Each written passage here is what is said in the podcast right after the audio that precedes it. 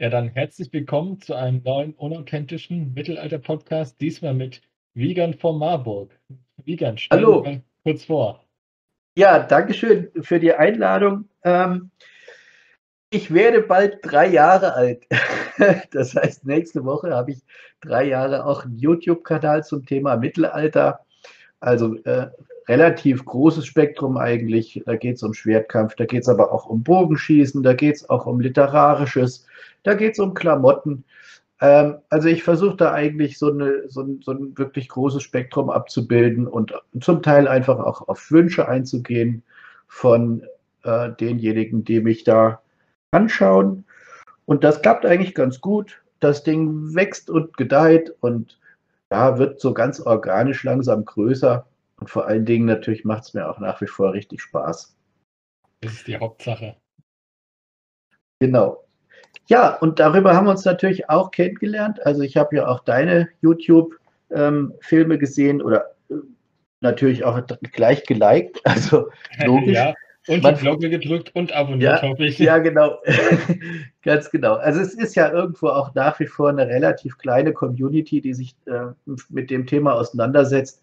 Und da freue ich mich natürlich über alle, die da auch Ahnung haben und die halt Spaß dran haben. Und ja, das ist auch der Grund, warum wir jetzt hier sitzen. Also ein bisschen fachsimpeln und sich austauschen. Ja? Genau. Heute ist das Thema Kampf von dir. Du wolltest über Wappen reden. Also ich denke mal, damit können viele was anfangen, die jetzt in dem Entferntesten was mit dem Mittelalter zu tun haben. Ich glaube, so die erste Sache ist erstmal ein Schwert wahrscheinlich, oder? Ganz genau so war das bei mir auch. Ich wollte einfach eins haben. das, ich weiß auch nicht, das ist ähm, auch gar nicht rational erklärbar. Das war einfach so eine spontane und aus dem Bauch heraus kommende ähm, Geschichte. Ich da, ich musste unbedingt so ein Schwert haben. Und, ähm, und nachdem ich eins hatte, habe ich dann halt auch gedacht, willst du aber auch nicht nur das Ding da so rumtragen, sondern willst auch damit umgehen können. Also das, sonst hätte ich mich selber irgendwo sehr, sehr albern gefühlt. Ja, also irgendwie ja. willst, willst du mit so einem Werkzeug da irgendwie auch umgehen können. Und nun hatte ich halt schon, ja, schon als Jugendlicher eigentlich ein bisschen ähm, Kampfsporterfahrung. Ich habe mit 14 mit Shotokan Karate angefangen und dann zwischenzeitlich mal Wing Chun und auch mal ein bisschen geboxt und ja, so alles Mögliche. So und so gesehen passte das eigentlich ganz gut, dass ich mir gedacht habe, ähm, ich suche mir auch Leute, die da wirklich mit kämpfen. Das war aber gar nicht so einfach, weil ich dann halt einfach nur hier in der, in der Region geschaut habe und die Leute, die das dann gemacht haben, die ich da gefunden habe, die haben halt wirklich echt einen klassischen Schaukampf gemacht. Also nicht so das sportliche Fechten, das ich heute mache, sondern so für Leute Vorführungen, also ein bisschen mit äh, Absprechen. Das hat mehr mit Theater zu tun als mit Sport. Ne? So, und für die Art von Schaukampf brauchst du natürlich auf jeden Fall ein Schaukampfschwert, so viel ist sicher. Und ähm, ja, und da war es natürlich auch so, dann haben wir geguckt, was passt so in die Zeit. Und ähm, ich hatte mir zunächst mal so ein, ich sag mal, ein Wikinger-zeitliches Schaukampfschwert gekauft. Und die hatten aber Hochmittelalter, also zack, hatte ich schon das zweite dann. musste ich ja logischerweise. Ne? Ja, logischerweise musste ich ja eins haben, das in die Zeit passt. Und dann hatte ich schon das zweite. Und wenn ich mich heute mal so umschaue, heute habe ich so nah an die 20. Oh, weil, äh, weil ich überholt. Ja, weil ich, ich halt hab, nur. Ja. Ich habe eine ganze Menge an Schwertern auch ähm, verkauft, weil die meisten Schwerter, die ich habe, waren auch wirklich Staukampfschwerter, die nicht für das freie Fechten, ähm, die hätten da nicht lange überlebt. Deswegen habe ich die dann irgendwann wieder verscherbelt im Internet. Und ja. deswegen habe ich mittlerweile nur noch, ich drehe mich mal kurz um, ähm, eins, zwei, drei, vier, fünf, sechs Schwerter gerade auf dem Schwertständer. Ich Immerhin. ich habe jetzt mal den Säbel mit dazu gezählt als Schwert. okay. Ja, klar. Ja. Also, ja, klar. eine Menge ist. Ja. ja, auf jeden Fall also, ist das eine Menge. Das kennt ja jeder. Ein Schwert ja. ist kein Schwert. genau. Genau, das ist ja dann so, also die einen wollen natürlich für jeden Zweck eine andere Waffe, die anderen wollen vielleicht für jede Periode eine andere. Also dass es dann durch die verschiedenen Mittelalter, Jahrhunderte auch eine Entwicklung gab, das ist ja den meisten bekannt. So, und die anderen sagen sich, ähm, das ist natürlich auch ein Verbrauchsgerät und äh, so weiß ich nicht, nach zwei, drei Jahren hat es so viel abgekriegt, da brauche ich wieder Neues oder so. Das ist auch so ein bisschen ein Problem natürlich. Das kommt aber auch ganz darauf an, wie ich fechte. Ähm, also mit wie viel Gewalt oder auch mit welcher Technik ich da irgendwo draufhaue. Ich meine. Ich wollte mal kurz einhaken. Du hast ja gerade erwähnt, dass du am Anfang dir gezielt nach Periode, also nach einem Zeitraum ein Schwert rausgesucht hast jetzt. Richtig, ja. Genau.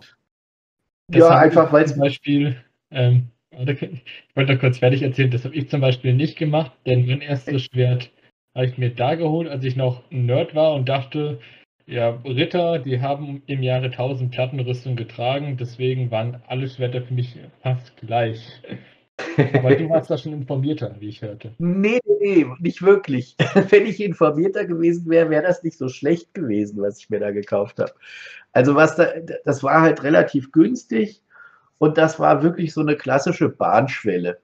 Also das Ding, ich habe es halt irgendwie für toll gefunden, aber das ist einfach für den Sport vollkommen ungeeignet. Ja. Also total kopflastig, wobei das natürlich kein Fachbegriff ist. Also sagen wir mal, ähm, der, der, Balancepunkt sitzt viel zu weit vorn. Ähm, und dann auch noch für so ein relativ schweres Ding, also das wog irgendwie 16, 1700 Gramm oder so. Und ja, das sage ich mal grob Wikingerzeitlich. Also selbst das passte nicht so wirklich. Ich habe das einfach nur nach Optik gekauft und Ahnung hatte ich da überhaupt keine, ehrlich gesagt. Ja, und das ist aber auch genau der Grund, warum die Dinger, also sehr viele ähm, Schaukampfschwerter so einen schlechten Ruf haben. Wenn du da in Foren guckst oder sowas, ähm, ja, mein Gott, da kauft nicht so einen billigen Prügel, hast du keinen Spaß dran und so. Und das stimmte natürlich lange Zeit.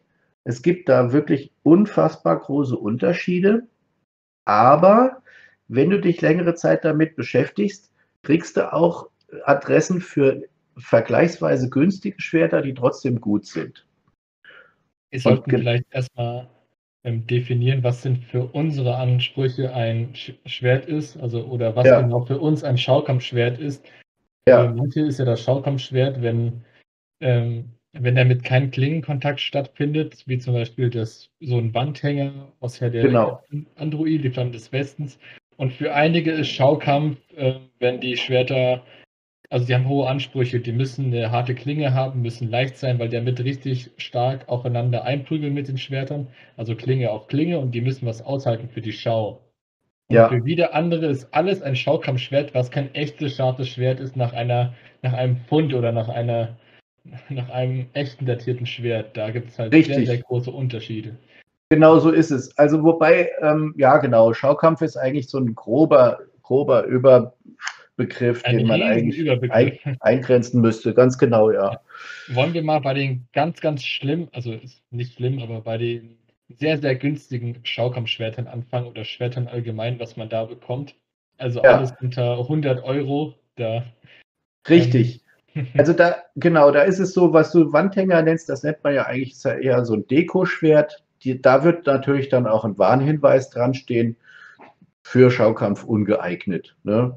Weil wenn du da drei, viermal auf irgendwas draufhaust, dann hast du den Griff wahrscheinlich schon lose. Ja, und das Parier wackelt. Genau. Genau, und die Dinger sind meistens auch aus einem wirklich minderwertigen Stahl. Also sehen gut aus, sind oft also Chromstahl, so dass es schön glänzt. Ähm, aber das, wenn man sich ein bisschen mit Stahlsorten beschäftigt, stellt man schnell fest, dass diese ganzen rostfreien Stahlsorten alle nicht wirklich gut härtbar sind. Das heißt, sobald da Chrom oder Nickel oder Mangan oder irgendwelche anderen Legierungen mit drin sind, die das ganze Rost träge machen, so heißt das nämlich genau genommen, dann hast du halt nicht die Härtegrade, die du ähm, für, für ein richtiges Stahlschwert brauchst. Also sieht halt dann toll aus, rostet auch nicht, ist aber wirklich als Schwert vollständig ungeeignet. Ja, das ist mal. ähm, alle Schwerter grob unter 100 Euro, die als Schaukampfschwert betitelt werden, Ähm, da greift man oft ins Klo, wenn man damit wirklich Klinge, auch Klinge, Metall auf Metall ein bisschen fechten will und das auch lange halten soll. Da war ja. nach meiner Erfahrung nach, nach den ersten paar Schlägen schon die Parierstange, ob genau. der Knauf auch geschraubt und der dreht sich dann irgendwann ab oder mit nur einem kleinen Schweißpunkt angesetzt und das ganze Ding fliegt dir um die Ohren nach einiger Zeit. Ja, ist ja auch logisch. Also ich meine, ein Schwert herzustellen ist eigentlich eine relativ aufwendige Geschichte. Und wenn du in der Preislage irgendwo was kaufst, dann muss da auch bei der Fertigung schon irgendwie, da müssen Abstriche gemacht werden, ist doch klar. Also weißt da, du noch, das, wo du dein erstes Schwert gekauft hast? Hm, ja, das war im Internet natürlich irgend so ein, so ein Versand. Ich glaube, ich weiß sogar noch welcher. Ja, ich glaube, das war Marek.net. So, die haben eine größere Bandbreite und die haben halt auch recht günstige, also wirklich billige Teile dabei. Und die ja, was man so unter 100 Euro kriegt, ist oft aus indischer Fertigung. Das sind oft so Schwerter von DPK zum Beispiel, die schreibt also D, Doppel E, P, E, K, A. Das ähm, ist irgendwo in Nordindien angesiedelt. Ich glaube in der Nähe von Lahore oder so. Und das ist zum Teil wirklich, ja, die gucken sich halt, sagen wir mal, ein Museumsschwert an also die, da gibt es ja auch dann Maße oft in Büchern oder so, wie lang ist das, wie breit ist das und so. Und dann fertigen die das im Grunde nach diesem Foto nach. Und wenn du das Ganze natürlich jetzt dreimal so stark machst, weil das ja eine Schlagkante haben muss von zweieinhalb, drei Millimeter, dann ist es logischerweise in der gleichen Abmessung auch dreimal so schwer. Also ein Schwert, das dann eigentlich ja, ist ja logisch. Ja. Äh, äh, so Schwerter, die, sag mal, sonst ein Kilo wiegen, die wiegen dann halt von DPK auch gern mal zwei Kilo. Oder wenigstens ja, 1800. Nicht, genau. Ich weiß nicht, wie, ähm, wie viele unserer Hörer über dieses mittlerweile über 30 Leute sind. Wir sind ein bisschen gewachsen, aber wir machen das ja zum Spaß. Ähm, wissen, wie viel ein Schwert so im Durchschnitt wog. Also wir können definitiv sagen, es waren keine 10 Kilo als Standard, was der Soldat oder wer auch immer mit sich rumgetragen hat, sondern normale Schwerter waren so, ich sag mal circa von 900 Gramm bis 1,4 Kilo. Ist jetzt grob geschätzt, ist ja, ja, das kommt hin. Eine korrekte Aussage und lange Schwerter genau. waren auch so von 1,2 bis 1,5 Kilo circa. Ja, das, ähm, ja, ja. Nagelt also sich nicht drauf fest. genau, es gibt lange Schwerter, die auch gern mal so 1,7, 1,8 wiegen, aber das, was man sonst eben so, äh, ich sag mal, auf dem Mittelaltermarkt für wirklich kleines Geld in die Hand nimmt, das ist in der Regel viel zu schwer. So, und da gibt es natürlich mehrere Möglichkeiten, wie man das, wie man dem begegnen kann. Man kann die Klinge einfach kürzer und schmaler machen, zum Beispiel. Ja, dann sieht es zwar von weitem immer noch so aus wie das Original, hat dann eben auch das richtige Gewicht, ähm, ist aber in Wahrheit ein bisschen kleiner und kürzer. Die meisten dieser Schaukampfschwerter, das sind auch überwiegend die, die ich habe, die haben dann so maximal ihre 75 bis 80 Zentimeter Klingenlänge, so als Einhandschwert. Und das ist nicht unbedingt historisch. Also ähm, historisch sind die oft auch wirklich länger und auch ein bisschen breiter oft. Ne? Und ähm, das ist halt eine Möglichkeit, dem zu begegnen, dass man einfach sagt, wir machen die ein bisschen kleiner, sieht man ja kaum. Ähm, und dann können wir sie halt auch wieder mit so einer dicken Schlagkante ausrüsten und dann passt es wieder. Genau, man muss ja daran denken, dass die Schwerter im Mittelalter, die wirklichen Waffen zum Töten von Menschen meistens, das waren sehr lange, sehr scharfe Messer und man musste damit schnell und gut umgehen können und das waren keine klobigen Prügel. Die waren dünn, Ganz genau. Scharf, die waren spitz und es war saugefährlich. Und was ja. wir mit den modernen Schwertern machen, wir machen die Kante breiter, dadurch werden die schwerer an der Spitze und es fühlt sich auch schwerer an, weil sich der Schwerpunkt weiter vom Griff weg entfernt. Ja, ja da, da, ist es natürlich so, da haben die Hersteller auch gelernt, weil es natürlich da auch relativ schnell Beschwerden gab und dann hat man halt gesagt, nee, so damit können wir nicht fechten.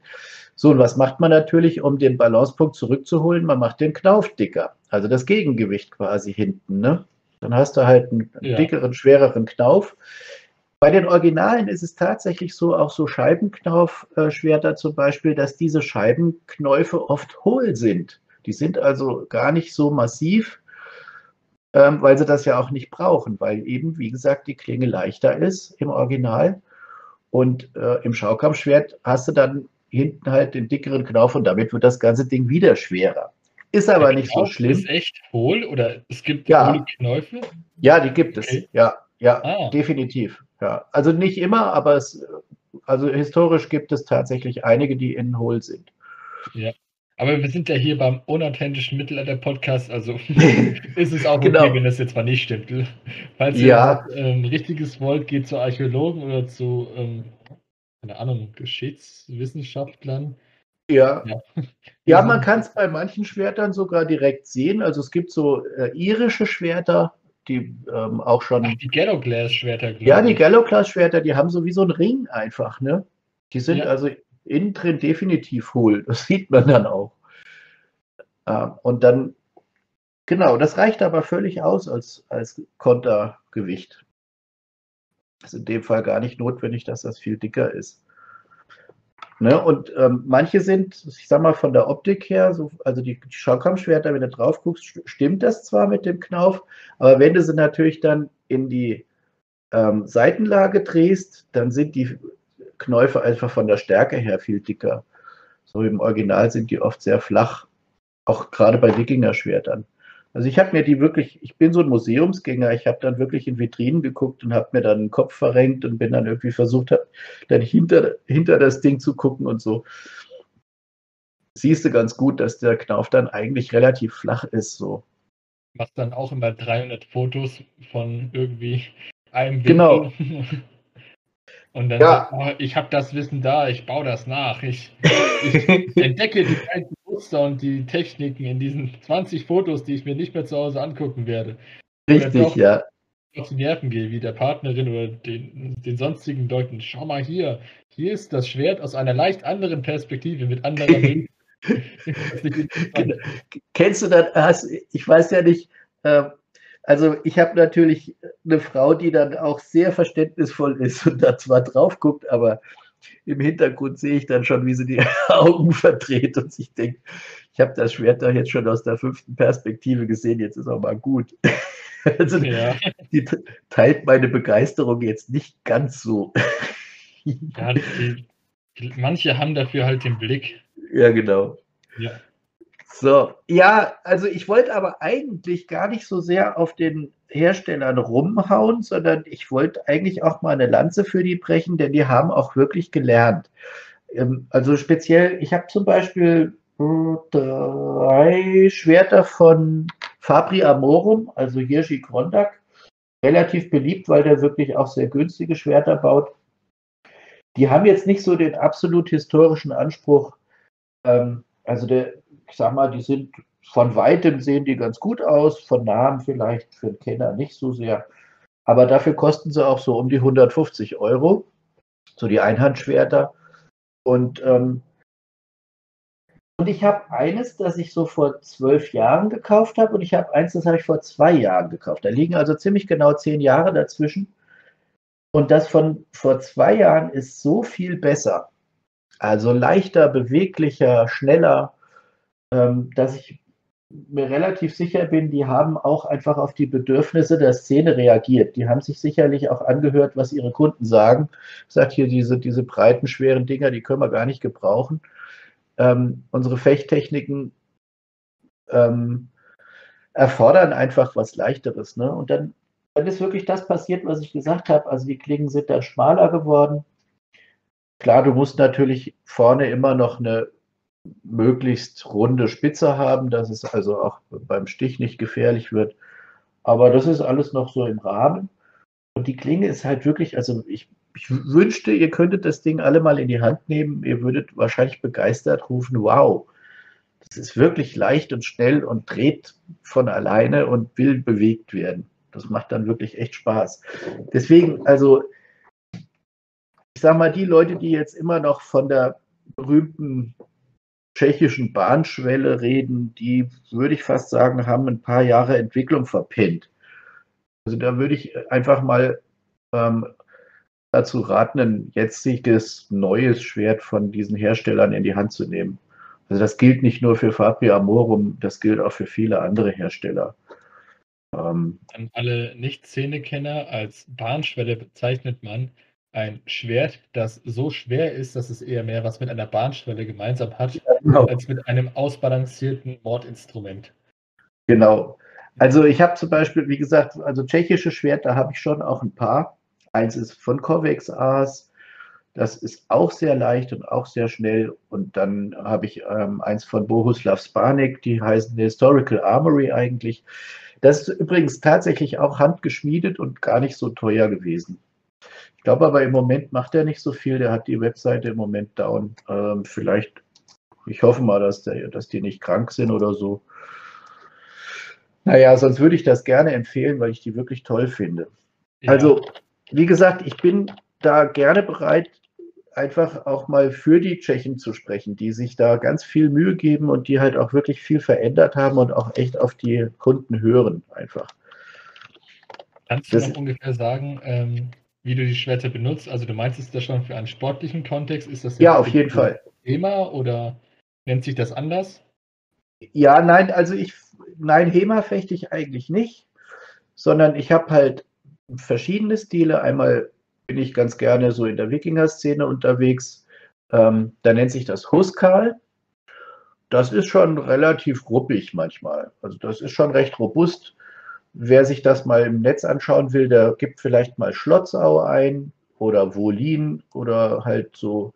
Also und dann natürlich Wikinger als Stichwort so auf YouTube und dann sieht man da so richtige Schlachten von verschiedenen Wikinger-zeitlichen Darstellern nicht nur mit Schwertern, sondern auch mit Äxten und Speeren und was die da sonst noch so alles haben. Das, und das ist zum Teil ganz schön kernig. Also da wird schon auch deutlich, da werden deutliche Treffer gesetzt, so heißt das. ich ich habe mir da mal ein paar YouTube-Videos davon angesehen. Ähm, und ich muss sagen, mir wäre das vielleicht ein bisschen zu gefährlich. Ja. Ähm, zum einen, weil ich sehr, sehr viele Rüstungen gewohnt bin, auch im Gesicht, dass einfach alles geschützt ist. Ja. Und viele Frühmittelalter-Darsteller, die haben ja Helme ohne äh, Gesichtsplatte, manchmal auch sogar ohne Kette vor dem Gesicht. Und Richtig. dann hacken die da teilweise mit den Dehn-Äxten auf den Helm von oben ein. Und ja, da hätte ich schon so ein bisschen Schiss. Und diese ganzen spitzen Speere, die immer in Richtung deiner Brust zeigen, die, ja, die sind auch ein bisschen, die machen mir etwas das ist, das ist korrekt. Das ist zum Teil auch nicht, wirklich nicht ganz ungefährlich. Es muss halt vorher klar sein, dass die Leute das alle auch echt geübt haben. Es gibt vor solchen Schlachten ein sogenanntes Vortanzen, wo man also gerade die Neulinge ähm, einfach mal beobachtet, hat er da eine Kontrolle über seine Waffe und wie verhält er sich? Und wer da irgendwo Schwächen zeigt oder ja, das Ding auch in die falsche Richtung stößt, der kriegt entsprechend eine deutliche Einweisung oder wird gar nicht erst zugelassen. So von daher, und ähm, ich habe auch immer mit Nasalhelm gekämpft. Warte mal, ich gebe vielleicht auch mal ein Foto rein, dann seht ihr, was ich meine. Ich muss nur mal ganz kurz gucken, dass ich mal eins finde, was passt. Ähm, und habe das eigentlich sehr gerne gemacht, weil der Nasalhelm relativ viel Schutz bietet. Ähm, und ich habe dann aber auch Stück für Stück natürlich auch ein bisschen mehr Rüstung dann dazu genommen. So, dann hatte ich irgendwie so einen Kinnwatz, nennt sich das, so eine Art Mundschutz dann davor, weil mir auch jemand mal relativ nah an die Zähne gekommen war. Die wachsen so schlecht nach. nach ja, eben. Das, und ja. das ist ja auch nicht ganz billig, die, die zu. Nee, da kannst du dir zum Beispiel Rüstung von kaufen, wenn du die Zähne behältst. Oder Schwerter. Ich mach hier mal gerade. Warte mal. So, da ja. mit dem, der, der, dieser rot-weiße Schild da, das bin ich. Das bist da, du genau in der Mitte ziemlich, also mit Nasalhelm. Und dann sieht man halt auch, habe ich diesen Kinnwatz da vorgezogen. Das war das, was ich da jetzt am Schluss quasi an, an Rüstung hatte. Ich kann es hier vielleicht nochmal zeigen, ähm, in einer etwas anderen Perspektive. Und das war, wie ich finde, vollkommen ausreichend. Also du hast natürlich die Augen noch offen, aber es wird generell ähm, allen vorher schwerstens eingepläut, die Gere oder den Speer grundsätzlich von oben nach unten, also in Richtung Brust oder meinetwegen Beine einzusetzen und niemals Richtung Kopf. Und ähm, wenn du mal irgendwie eine Axt auf den Helm kriegst, ist das kein Problem. Der, ja, das merkt man natürlich schon ganz deutlich. Ich mag auch die Dänenechse deswegen nicht so besonders, aber das gibt eine Beule im Helm und fertig. Also mehr passiert da eigentlich nicht. Ähm, wobei ich tatsächlich auch schon andere Verletzungen gesehen habe, aber da waren halt, wie gesagt, ähm, die, die Darsteller auch nicht so geübt und das, ja, war dann natürlich auch gleich, es tat allen fürchterlich leid und man hat dann natürlich auch gleich Stopp gemacht und so. Also ab und zu kommt es auch schon mal zu Verletzungen, aber es ist wirklich sehr, sehr selten. Ne? Und ähm, ich bin tatsächlich mittlerweile, das sieht man hier vielleicht auch auf dem zweiten Bild, äh, eher auf dem umgekehrten Weg wieder. Ich hatte also früher so ein dickes Gambison unter der Kette, mittlerweile gar nicht mehr, so weil mich das zu unbeweglich macht und weil ich das auch, das ist auch unhistorisch und ich brauche es auch nicht. Also ich habe unsichtbar unten drunter noch so ein, äh, ich sag mal, so eine Protektorjacke, die man so vom, vom Motocross kennt. Ja. Da sind die Gelenke, also speziell Ellbogen und Schultergelenke, ganz gut geschützt und das reicht. Ja, ansonsten nehme ich halt auch mal blaue Flecken in Kauf.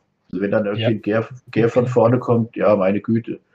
Ich also, glaube, Leute, die eine Art Sport oder eine Art Kampfsport machen, die sollten sich nicht wegen blauen Flecken beschweren. Ähm, eben. Was aber öfters mal vorkommt, hin und wieder. Also. Ja, klar. Aber ich habe ja ein Schild. also wenn ich ja. alles richtig mache, dann erwischt mich überhaupt gar nicht erst jemand. Ja, Fehler werden halt direkt bestraft. So. Genau. Zack. Also du musst natürlich hochkonzentriert sein und das ist dann aber auch so ein bisschen eine, eine Sache der Gewohnheit. Am Anfang, als ich die ersten solcher Schlachten mitgemacht habe, war ich natürlich voller Adrenalin. Und dann hast du diesen ganz komischen Effekt, dass du gar nicht mehr das kämpfst, was du eigentlich trainiert hast, sondern nur noch in so einen Tunnel steckst und dich wehrst. weiß, weiß eigentlich nur noch, so ganz genau weiß ich gar nicht, wie da gerade eben das Ganze abgelaufen ist. Ne, das, also da ist einfach so eine Stresssituation da, so die dich an vielleicht sogar an einen echten Kampf erinnert. In Wahrheit natürlich nicht, weil du ja nicht um dein Leben fürchten musst. Aber tatsächlich, also so, wenn du das so die ersten ein, zwei Mal machst und da so richtig eine Schlachtsituation kommt, bist du schon ganz schön gestresst.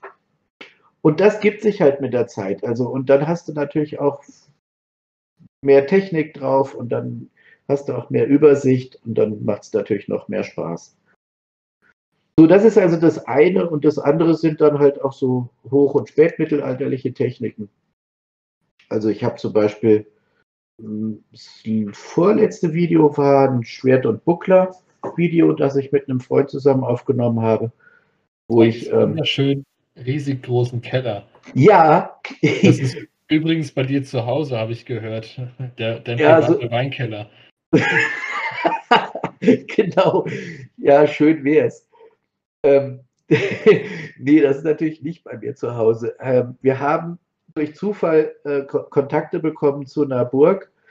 Also eigentlich eine Burgruine, aber dieses eine Gebäude ist noch sehr gut in Schuss und ähm, haben da das Untergeschoss gemietet und dürfen das eben tatsächlich als Trainingsraum benutzen worauf ich sehr, sehr stolz bin, weil also so ein Trainingsraum, den findest du natürlich gar nicht so oft. Ja. Die, die, meisten haben entweder eine Turnhalle oder halt so wie wir lange Zeit irgendwie so eine olle Scheune. Ähm, aber in so einem Ambiente dann fechten zu dürfen, das ist schon, schon eher eine Besonderheit. Ähm, und ja, leider, leider, leider können wir es noch nicht so nutzen, wie wir möchten. Also da kannst du theoretisch 20 äh, Fechtpaare aufreihen und die machen trotzdem, äh, die treten sich trotzdem nicht auf die Füße. Nur dürfen wir es halt noch nicht wegen der ganzen Corona-Situation.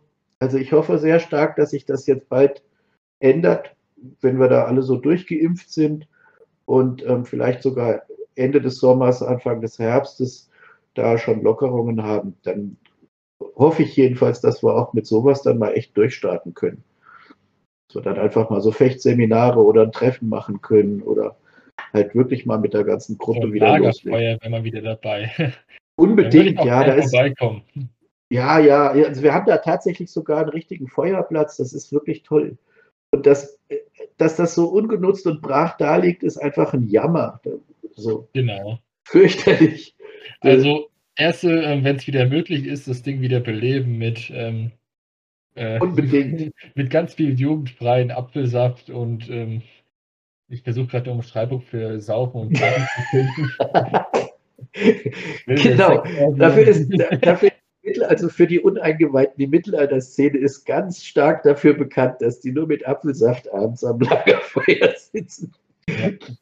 Nein, Quatsch, natürlich nicht. Also ich hoffe mal, dass da auch das Feiern wieder ein bisschen losgeht. Ja, vielleicht nochmal zurück zu den, zu den Schwertern. Also da sind wir ja auch schon bei Preisen. Ähm, das ist halt das Zweite. Ich meine, natürlich gibt es Leute, die da diesen historischen Anspruch haben und die was Schönes, Euro oder 300 oder 350 Euro natürlich beim, beim sportlichen Fechten irgendwann. Also das, was man jetzt hier auf dem Foto sieht, das ist mein ähm, Wikinger-Schwert von Viktor Berbekusch. Das ist man noch weit unter 200. Und dann ist es halt auch nicht so schlimm, wenn das dann mal Schaden bekommt. Ne? Also die feilt man dann halt raus und dann hält das noch vielleicht drei, vier, fünf Jahre. Aber also ich, ich meine, so viel Geld haben die meisten halt doch nicht übrig, dass man sich so ein richtig teures Ding kauft und das dann halt einfach mal auf irgendwas drauf trischt. Genau, also eine Rekonstruktion ist, wird ähm, in der Regel nicht zum ähm, Stahl auf Stahl verwendet, sondern eher zum Hechtkunst ähm, nachempfinden. So ist jetzt meine Eben. Erfahrung. Eben, ja, ganz genau. Und ähm, ja, natürlich ist es, ist es wünschenswert, dass auch diese Szene da so ein bisschen mehr Richtung Reenactment geht. Das ist halt eben das Problem. Also, wenn ich dann gucken wir uns mal nur das obere Bild an. Ja? Da sehe ich schon auf den ersten Blick zwei Brillenhelme. Und wahrscheinlich der, der von meiner Schwertklinge verdeckt ist, hat auch einen auf. Also der sogenannte genau, Kiamund. Ja, der Kiamund, genau. Diese Helme sind vermutlich authentisch, bloß es ist halt nur einer gefunden worden. Also einer.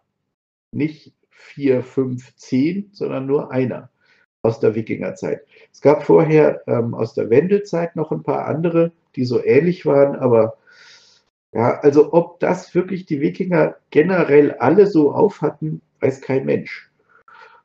Die, die Nasalhelme schon eher. Also gerade hier diese, ähm, diese typische Form, also was ich da habe, ist dem Wenzelslav, also dem Wenzelshelm nachempfunden. Der liegt in Prag. Wer sich den angucken möchte, äh, der kann ihn dort im Museum anschauen. Genau, das ist der Clermont-Buch, den du da gerade postest. Ja. Wohl, wohlgemerkt auch so diese Fragmente so zusammengesetzt, wie die sich das eben vorgestellt haben, mit der Brille da vorne dran. Und ähm, ja, das, also ob das halt wirklich jetzt so weit verbreitet war, das weiß kein Mensch. Ich würde dich nochmal bitten, dass du dann ähm, deinen Anspruch sagst, weil ähm, mir ist es jetzt nicht so wichtig, ob die Sachen jetzt historisch sind, aber bei dir ja. ist es natürlich das anderes, da du darauf schon Wert legst. Also, genau, ich, richtig, das ist der Wenzelshelm. Genau, den habe ich mir schon angeguckt in Prag, weil ich da schon ein, zwei Mal gewesen bin. Ähm, ja, mein Anspruch, GNI würde ich das mal an, äh, abkürzen, also geschichtsnahe Interpretation. Ich versuche Jahr für Jahr immer ein bisschen näher der Wirklichkeit zu kommen.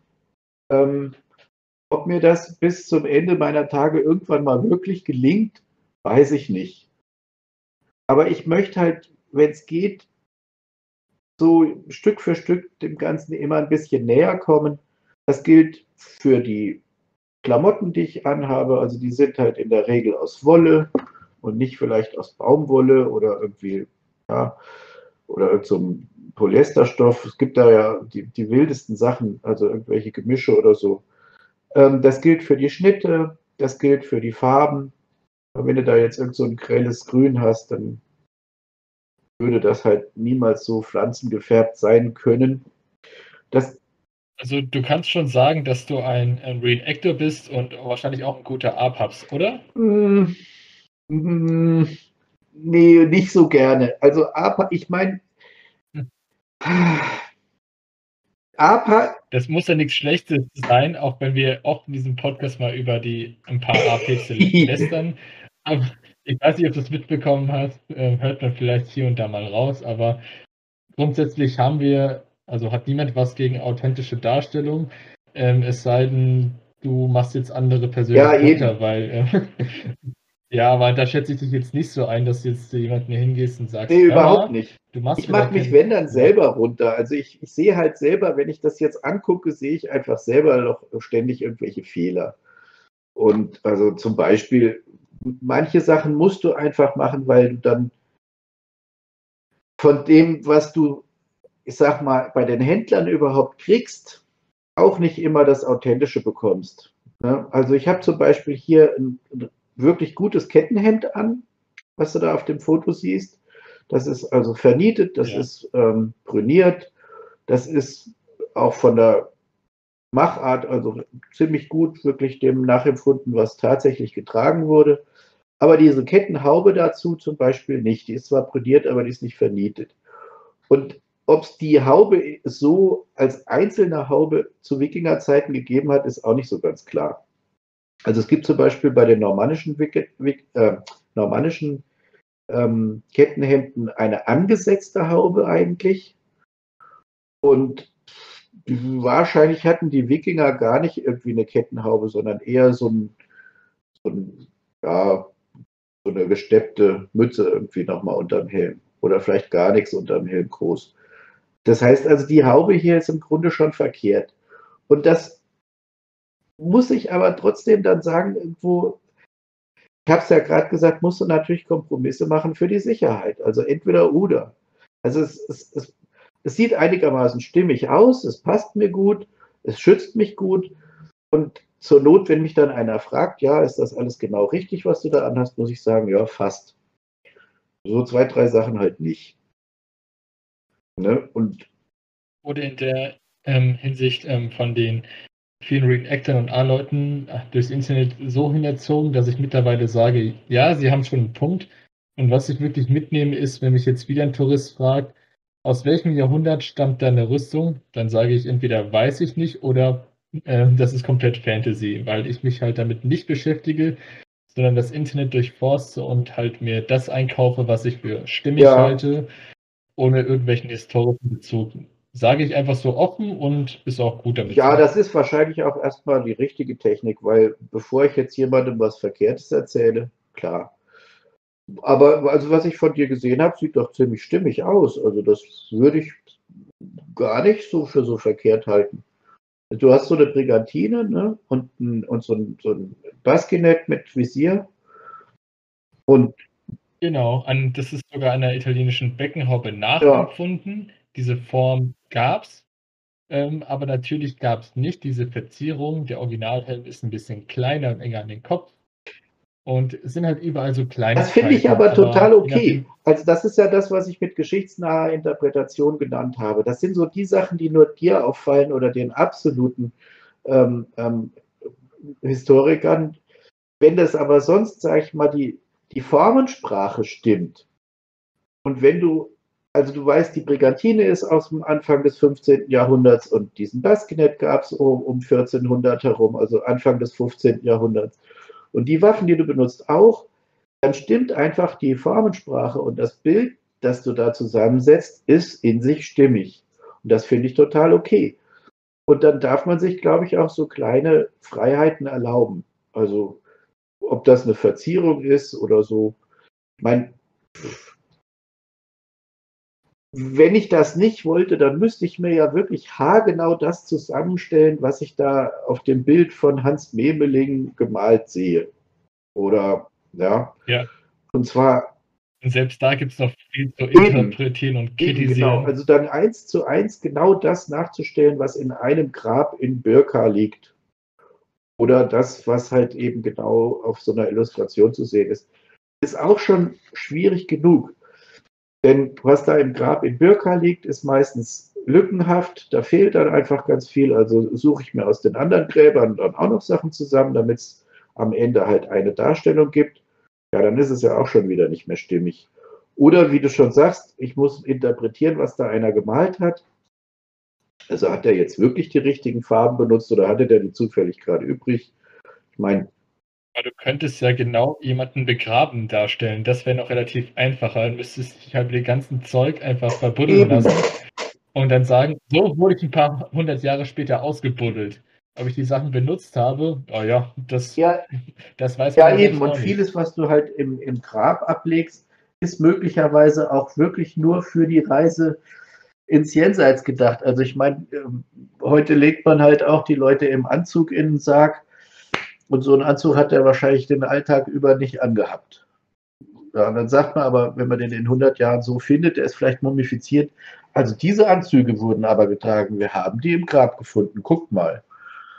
Ja.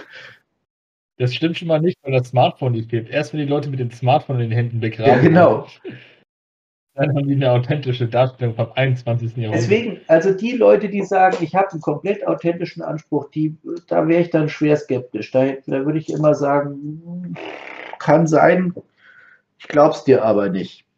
Also du bist wahrscheinlich relativ nah dran, aber so ganz genau weißt du es halt auch nicht. So, aber man kann natürlich sich schon mehr Mühe geben. Also man kann natürlich schon einfach gucken, passt das, was ich da habe, so einigermaßen zusammen. Denn was ich, ja, genau. das, das finde ich halt schon. Also wenn, wenn man sich so gar nicht damit beschäftigt und dann einfach aus fünf Jahrhunderten das Zeug zusammenpuzzelt, äh, ja, nee, das, das, ich will, ich will nicht sagen, dass mich das stört, aber also das sehe ich dann halt sofort. Ne? Ja, du erkennst das schon eher. Und ähm, den Laien wird es erst auffallen, wenn jemand, ich sag mal, mit einer Schuppenrüstung oder einem Ringpanzer und einem geschlossenen, Hightech, sehr spätmittelalterlichen ähm, Turnierhelm genau. aufkreuzen würde. Da wird auch der Tourist erkennen, das sieht irgendwie seltsam aus, das passt nicht so ganz, ganz genau. Zusammen. Das gilt halt auch für Schwerter. Ne? Also es ist einfach so, speziell Hollywood ähm, liebt Anderthalbhänder. Das ist ja. so, also das siehst du halt auch zum Beispiel beim Herrn der Ringe, da ne, hat der Aragorn also dieses schöne sag mal, Landsknecht anderthalbhänder-Schwert, da also noch Streicher heißt. ich will jetzt nicht spoilern für die, die es nicht kennen. Aber ja. Wer kennt ja, genau, okay. nicht? Also ja, aber diese, diese Schwerter, diese anderthalb Schwerter, die tauchen halt ständig auf. Also das sehe ich auch in Game of Thrones und so. Ähm, so, und, und jemand, der zum Beispiel so anfängt, der kauft sich natürlich das, was er kennt, was er in, in dem Lieblingsfilm gesehen hat und der hängt sich jetzt erstmal so einen Mords anderthalbhänder um. Und da fängt es nämlich schon an. Das sehe ich dann sofort, da weiß ich in der Regel schon, das ist ein Anfänger. Ich schreib's gerade meine Anfänge. Das ist genau das, was ich vorhatte. Bevor ich, ich dachte so, ich kaufe mir jetzt ein langes genau. Schwert das hänge ich mir um den Rücken und da, dann nehme ich das Schnürhemd, was ich noch hier hängen habe und dann bin ich der krasseste. Ganz genau. Und, so, und, und, diese Anfänger ja. sind dann oft verblüfft, wie unkomfortabel. Das ist total unbequem, ne? Dieses lange Ding, das hängt dir dann vorne, hängt der Griff vor der Brust und hinten äh, räumst du da. Aber man ja, man cool sieht irre cool aus. Dann egal. Ganz klar. Da, eben, Coolness siegt in dem Fall. Ganz klar. Also wenn du dich umdrehst und hinten irgendwas abräumst mit der langen Schwertspitze, egal, ja. Oder irgendein Hund quietscht, weil, weil du hast ja auch keine Schwertscheide dafür, das hängt dann total blank. Oh, die Leute kann ich gar nicht Überhaupt nicht, die ja. da ihr Schwert als Stolperfalle am Gürtel Ganz genau. Da, irgendwie, entweder ist da ein Hund, den du da triffst, oder vielleicht ein Kind mit nackten Beinen, dem du jetzt gerade mit der Schwertklinge über, über die Wade fährst. Oh, Entschuldigung, tut mir leid. Wir haben ja noch ein ja, genau, zweites genau, wir Kind. Haben noch, das macht nichts, wir haben noch ein Kind. ja, und das ist halt, das sind halt so Sachen, das sind so typische Anfängerfehler. Das sieht man dann halt auch wirklich.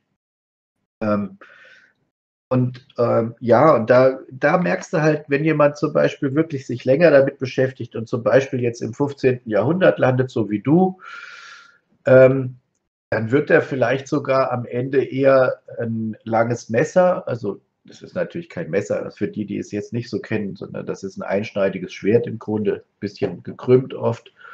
Äh, der wird vielleicht eher ein langes Messer an der Seite haben, als jetzt eben so einen großen Anderthalbhänder. Oder so wie ich zum Beispiel, so einen relativ einfachen Einhänder mit einem Buckler oben drüber. So, das waren halt die Dinger, die, die du wirklich auch auf Abbildungen siehst und die auch bequemer zu tragen sind für einen, für einen normalen Fußsoldaten oder für einen Zivilisten. Ja, die Anderthalbhänder sind halt eigentlich eher was für Reiter. Muss man klar sagen. Solange du kein Pferd hast, ähm, kannst du mit dem langen Schwert normal nicht viel anfangen. Gut, ich weiß, es gibt natürlich da auch die Freifechter, die dann mit dem, mit dem langen Schwert dann auch Vorführungen gemacht haben und so. Das sieht man dann bei Talhofer. Aber das ist dann wirklich auch keine zivile Waffe in dem Sinne, sondern das ist dann extra auch, das war ein relativ beliebter Sport, wenn man so will. Da haben sich dann in den Städten in so einem Freikampfgelände eben extra solche Leute getroffen und haben dann eben mit diesen langen Schwertern tatsächlich so Schaukampfvorführungen gemacht, damals schon. Also genau die Fechtschulen. Ja, die Marksfechter oder die, ne, so wie sie zum Beispiel hießen. Also die, die zivile Waffe muss einfach auch beim Laufen bequem sein. Ne, wenn, wenn ich als Infanterist, ich meine, ich war ja mal Soldat ganz früher, ähm, da will ich möglichst was Leichtes haben, was mich nicht behindert, was, wo ich mich auch mal irgendwo hinsetzen kann zwischenzeitlich, ohne dass ich alles abschnallen muss. Ähm, und weniger Gewicht ich da mit mir rumschleppen muss und ähm, je einfacher das alles ist, desto besser. Und das gilt im Übrigen auch zum, ja, genau. das gilt für die, für die Schwerter, das gilt auch zum Beispiel für einen Helm. Ähm, diese geschlossenen Dinger mit dem dicken Visier, die würdest du als Normalsoldat nicht haben wollen, weil du willst zwischenzeitlich was trinken und du willst vielleicht, du musst auch marschieren für eine ganze Weile und dann kriegst du kaum Luft und siehst auch nichts und dich hört auch keiner, wenn du was sagst. Also diese ganzen Visierhelme, das ist klar, das nimmst du halt natürlich für so, für so einen Freikampf ähm, in Kauf, weil du möglichst nichts im Gesicht haben willst, aber im normalen Soldaten ist wahrscheinlich ein Eisenhut am liebsten, so, so ein Tellerhelm, wo du einfach Luft kriegst. Man hören kann, genau. kann und sehen kann. Sehen ist sehen, so wichtig. Hören und trinken. Ja. genau. Und weil ähm, in der Massenschlacht hat man halt nicht einen Duellpartner, sondern tausend Nebenfaktoren, die man alle mitkriegen Ganz sollte. genau. Und wie gesagt, so ist es halt mit den Schwertern auch. Und deswegen ähm, ja, mit der Zeit lernst du halt, was wirklich praktikabel ist und was tatsächlich auch funktioniert und was mal und warum die Leute halt vor vielen hundert Jahren lieber das genommen haben als was anderes. Und das ist im Grunde dann auch tatsächlich das, was mich dann interessiert. Ähm, ich muss da nicht das Mittelalter neu erfinden, sondern ich gucke dann halt wirklich, was hatten die denn wirklich an? Und meistens hatten die recht. Ja, logisch hatten die recht, weil die das denkt man ja gar nicht. Die haben ja nun da. Ja, eben. Klar, weil die natürlich im Alltag mit dem Kram zurechtkommen mussten. Ne? Und dann kannst du keine riesige Doppelaxt schwingen oder halt so ein wahnsinns äh, langes Schwert oder was weiß ich, irgend so was überdimensioniertes, was man sonst aus Filmen kennt. Ist auch voll. Ja, genau. Ist, ist ein, aus Game of Thrones, diese fetten, nicht diese kleinen normalen. Ja. Ja gut, Game of Thrones ist sowieso, also am Anfang war das sowieso aus Fecht- und, und Kampfsicht äh, war das wirklich grottenschlecht. Also ach, ich habe dann immer die Augen so halb zugemacht, weil ich fand die Serie trotzdem ganz gut, ne? Aber wenn da der, der wie heißt der, Tormund äh, Riesentöter da mit seinem Sachs, Sachs durch ja. die Welt läuft und hat überhaupt kein Schild dabei. Ne? Und von rechts und links fliegen da die Bolzen und die Pfeile und er hechtet da einfach ohne Rüstung halt, hat ja irgendwie so Fälle um, nur mit dem Sachs in der Hand. Er ist ein Hauptcharakter, das braucht ja, er gar nicht. Aber er muss sein Gesicht zeigen, sonst wissen die Leute doch nicht, dass er wichtig ist. Gesicht würde ich ja, das würde ich ja noch in Kauf nehmen, aber der hat nicht mal ein Schild. Aber du hast grundsätzlich, wenn du eine kurze Waffe in der einen hast, hast du früher ein Schild in der anderen. Genau. Aber apropos Schild, ich will noch mal hier an der Stelle den Buckler grüßen, dieses kleine ja. Schild, der viel zu unterschätzt wird und der super bequem ist, wenn man damit mal rumlaufen muss. Absolut, der ist leicht, der ist ähm, nicht im Weg und der ist trotzdem wirklich gut als Abwehrwaffe, als Verteidigung. Und nicht nur das, man kann damit ja auch zuhauen, wenn man will. Genau. Mal ein kleiner Fun-Fact noch nebenbei. Ähm, ich spiele ja sehr gerne Videospiele Und dadurch, dass man Videospielen ja ein Inventar hat, in dem man 20 Schwerter buxieren kann und alle Rüstungen mal eben in so einen Rucksack mitführt, ähm, hat das vielleicht auch zu meiner Sache geführt, dass ich von jeder Sorte, jede Periode einmal ein ganzes Set haben Ja. möchte. Ähm, und ein Fun Fact zum Spiel in Dark Souls, da gibt es auch einen Buckler und man denkt erst, war ein kleines Kackschild, aber der hat wirklich eine höhere Chance, Gegner zu parieren. So wie halt in echt auch der Buckler ein Paradeschild Ja, ist. absolut. Also da, ich bin ein riesen, riesen Fan von Schild. Ich meine, klar, ich mache auch ähm, Kampf mit dem langen Schwert, aber Schilde sind, wenn man sie gut einsetzt, wirklich, wirklich brauchbar. Also, und das ist ja auch, ich meine, guck dir die, die Krieger, die echten Krieger in Schlachten durch die Jahrhunderte an, also ob das ähm, die Hopliten waren, also schon in Troja, die haben immer alle schon ein Schild dabei.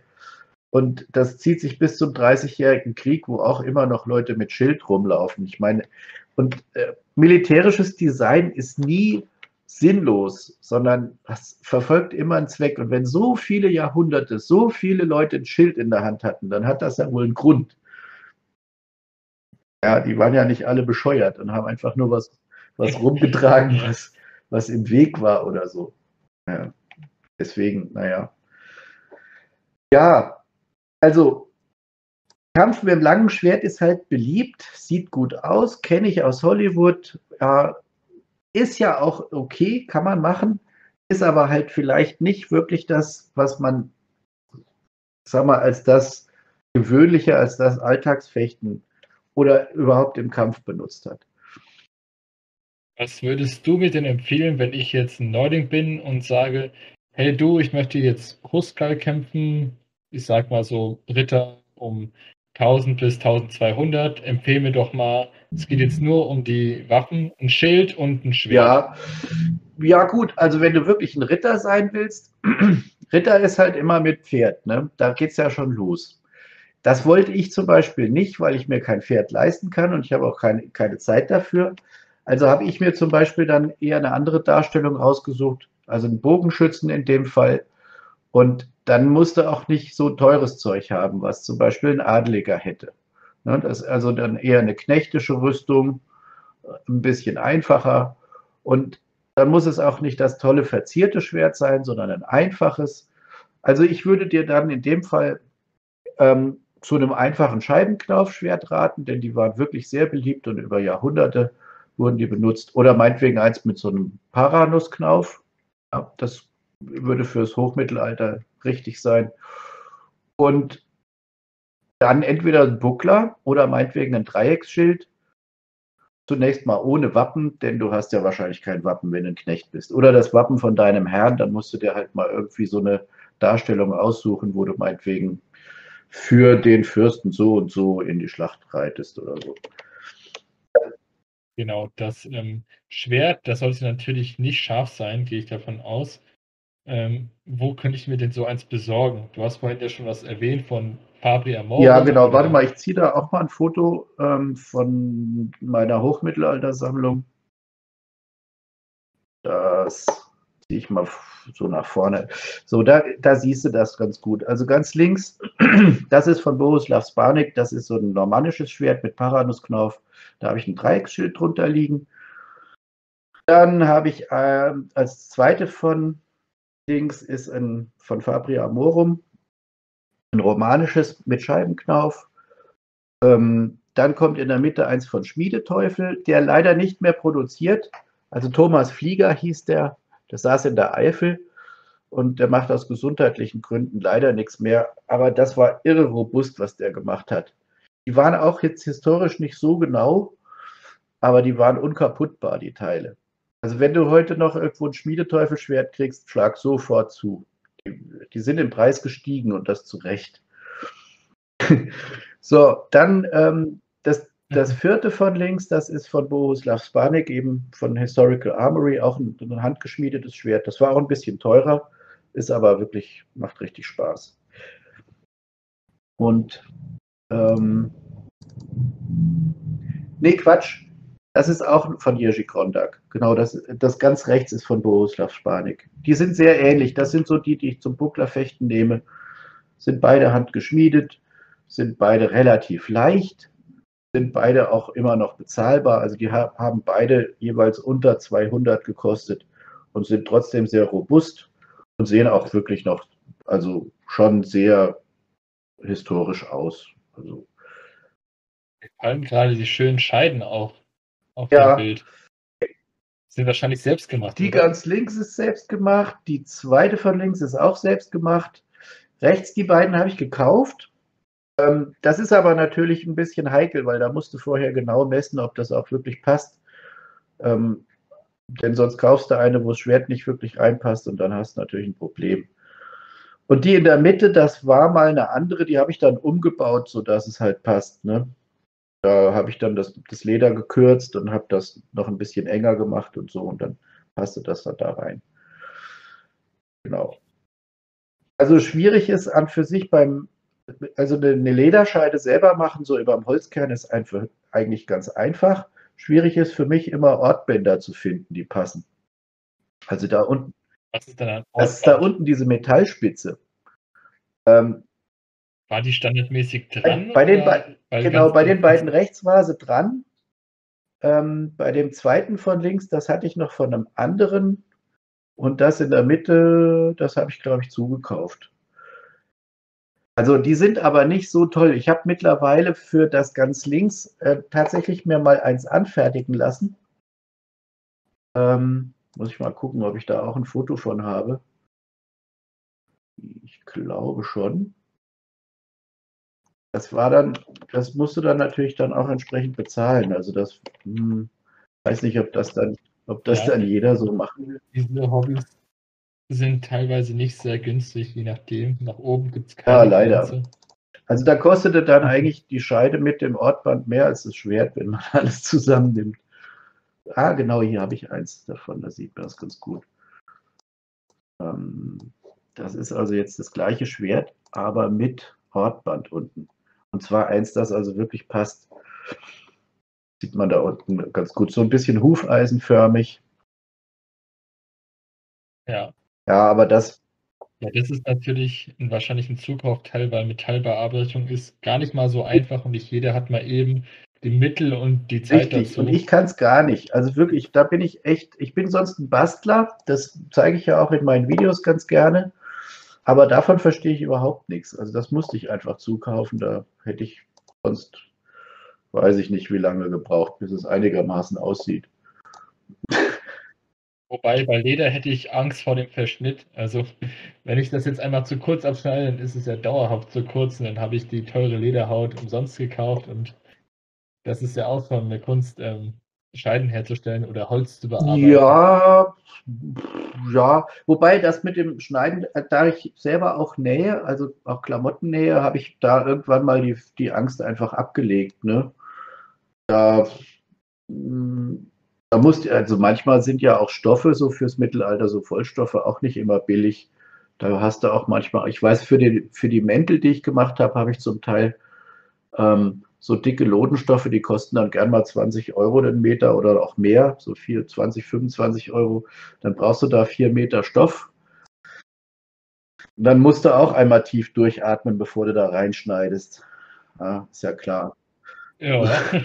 Das ist dann schon auch, Hui, dann geht's ja los. eben, so, Aber gibt es das nicht zu kaufen? Einfach so eine Seite, wo ich jetzt auswählen kann, du willst historisch die Region, die Zeit, hier ist dein Outfit, schneiden wir die Oh, zusammen. ja, hm, ja, die gibt es. Aber man muss auch lange suchen, dass das also wirklich dann auch äh, wirklich gut ist, weil leider, leider viele, viele Händler dir einfach irgendwas verkaufen. Also, da, als ich anfing, das ist jetzt schon wirklich, na, lass mich rechnen, 13, 13, 14 Jahre her so, ähm, da haben die mir einfach irgendwas verkauft. Ich meine, ich könnte jetzt den Händler nennen, aber ich will ja hier auch eigentlich nicht äh, irgendwen in die Pfanne hauen oder so. Ähm, aber das war schon, Ein Schulhemd. ja, ja, das, also ich weiß, meiner Frau dann irgendwie so ein Baumwoll, ich sag mal, so ein Kleid, das eher für eine Faschingshexe funktioniert hätte. Und das sollte angeblich mit, da- und dann äh, ein Gürtel, der auch relativ teuer war, aber im Nachhinein also eigentlich fürchterlich. Und, und der hat das, also er hat gemeint, ja, das wird schon passen fürs Hochmittelalter. So. Und das ist natürlich fürchterlich. Also dann merkst du, dass du da wirklich übers Ohr gehauen worden bist und ja. Also du brauchst auch sehr lange, um die richtigen Händler und die richtigen ähm, Schneider rauszufinden. Ähm, gibt halt dann auch wirklich leider, leider viele, die dir einfach irgendwas verkaufen. So. Ja, aber also mir ist immer aufgefallen, dass die Wollsachen, die auch handgeschnallt sind, gleich mal um Längen teurer sind als das, natürlich um Längen teurer als das industriell gefertigte. Und naja, da kann ich schon verstehen, wenn die ersten Leute, die das neu machen und sich irgendwie auf dem Markt bewegen wollen, ohne in modernen Klamotten zu sein, zu der wesentlich günstigeren Alternative greifen und sich irgendwelche Schnürsachen zusammenschustern und dann aussehen, als wären sie aus dem letzten Hollywood-Film, der mit Ja, verstehe ich auch. Aber dann würde ich halt sagen, mach doch lieber selber. Es gibt ja genügend Anleitungen mit, mit äh, Schnittmustern. Speziell also Früh- und Hochmittelalter ist wirklich nicht so schwer, auch was Schnittmuster angeht. Ich meine, ich bin auch kein Näher, kein Ausgebildeter. Ich habe dann halt einfach da mal angefangen und die, gerade die frühen Schnitte sind super einfach. Das, also so eine Tunika, das kann wirklich jemand, selbst wenn er handwerklich jetzt nicht so doll geschickt ist, ähm, der kriegt das trotzdem hin. Ähm, und dann würde ich halt einfach Leute fragen, ne? Also, wer näht denn gern? Wer hat denn schon mal was gemacht? Kannst du mir was zeigen und so. Da, das ist halt blöd, wenn du dann alles irgendwie nur alleine machen willst und so denkst, ja, ich, ich mach mal, was ich da sehe, das werden wir dann schon hinkriegen. Ja. So. Man kann ja nicht ähm, Näher, Schmied und sonst äh, Literariker oder man kann nicht im allen ein Meister sein. Eben, eben einfach, einfach mal Leute fragen. Also man muss ja nicht am Anfang auch gleich so ein ganzes Buchregal durchgelesen haben, sondern es gibt ja ganz viele, die echt hilfreich sind. Und dann, wenn ich jemanden sehe, der da vor seinem Zelt sitzt und der irgendwie stimmig angezogen ist, dann kann ich den ja auch einfach mal fragen. Und, und die meisten sind ja sowieso ähm, froh, wenn sie jemand fragt, wenn sie ihr ganzes angesammeltes Fachwissen endlich mal loswerden können. Und ähm, also das sehen wir ja jetzt hier auch, ne? wir haben ja auch so ein bisschen Fachsimpelei und freuen uns einfach, wenn mal jemand sich dafür interessiert, ganz einfach. Ja, da kommt man auch nicht mehr, nicht mehr so schnell aus einem Gespräch raus, wenn die erstmal ja, loslegen und sagen, was Minuten sie genau. da haben. So ist es. Ja, aber das ist ja auch okay. Ich meine, dafür mache ich ja so ein Hobby, dass ich mich dann auch austauschen kann und ähm, da nicht so ganz alleine da, da durch muss. Ja. Ähm, ja. Wir, waren, wir sind irgendwie von den Genau, Schwertern da wollte ich gerade wieder drauf zurückkommen. Ich wollte noch mal kurz zurück zu den Schwertern. Ähm, die, es gibt natürlich auch noch eine ganz andere Kategorie Schwerter, oder sagen wir mal mindestens zwei ganz andere Kategorien. Ähm, einmal für Sportfechten kann man natürlich auch mit Kunststoff irgendwas machen. Das ist zwar ganz weit weg vom Historischen, aber wenn ich mich vor Stahl fürchte und wenn ich denke, naja, ich will aber allerhöchstens mal einen blauen Fleck haben, dann würde ich sogar tatsächlich zu Kunststoffschwertern raten. Ist halt nicht so, so ein toller Sound. Ne? Also ich mag halt beim, beim Fechten auch, wenn es so richtig Klingen macht irgendwie. Ja. Ähm, aber die, zum Beispiel, wer so im Lab unterwegs ist und mit den Schaumstoffschwertern arbeitet, das ist auch nicht so ganz verkehrt, finde ich. Also kann man, es gibt ein paar richtig, richtig gute Hersteller auch, wo die, wo die Schwerter sogar ziemlich gut aussehen. Ich, zum, zum Beispiel Wyvern Craft. Weiß nicht, ob du das schon mal gehört hast. Die kenne ich noch gar nicht und im Lab bin ich auch sehr unerfahren, ja, was ich dazu ähm, Ja, aber das ist gar nicht so doof. Also, weil die sich zum Teil auch anders verhalten. Denn die Schaukampfschwerter haben einen großen Nachteil beim Sportfechten. Die beißen nicht ineinander. Ne? Wenn du da halt eine stumpfe Schlagkante auf eine andere stumpfe Schlagkante aufsetzt, dann rutschen die trotzdem bis hoch ans Parier. Und ein echtes scharfes Schwert würde ja. das nicht machen.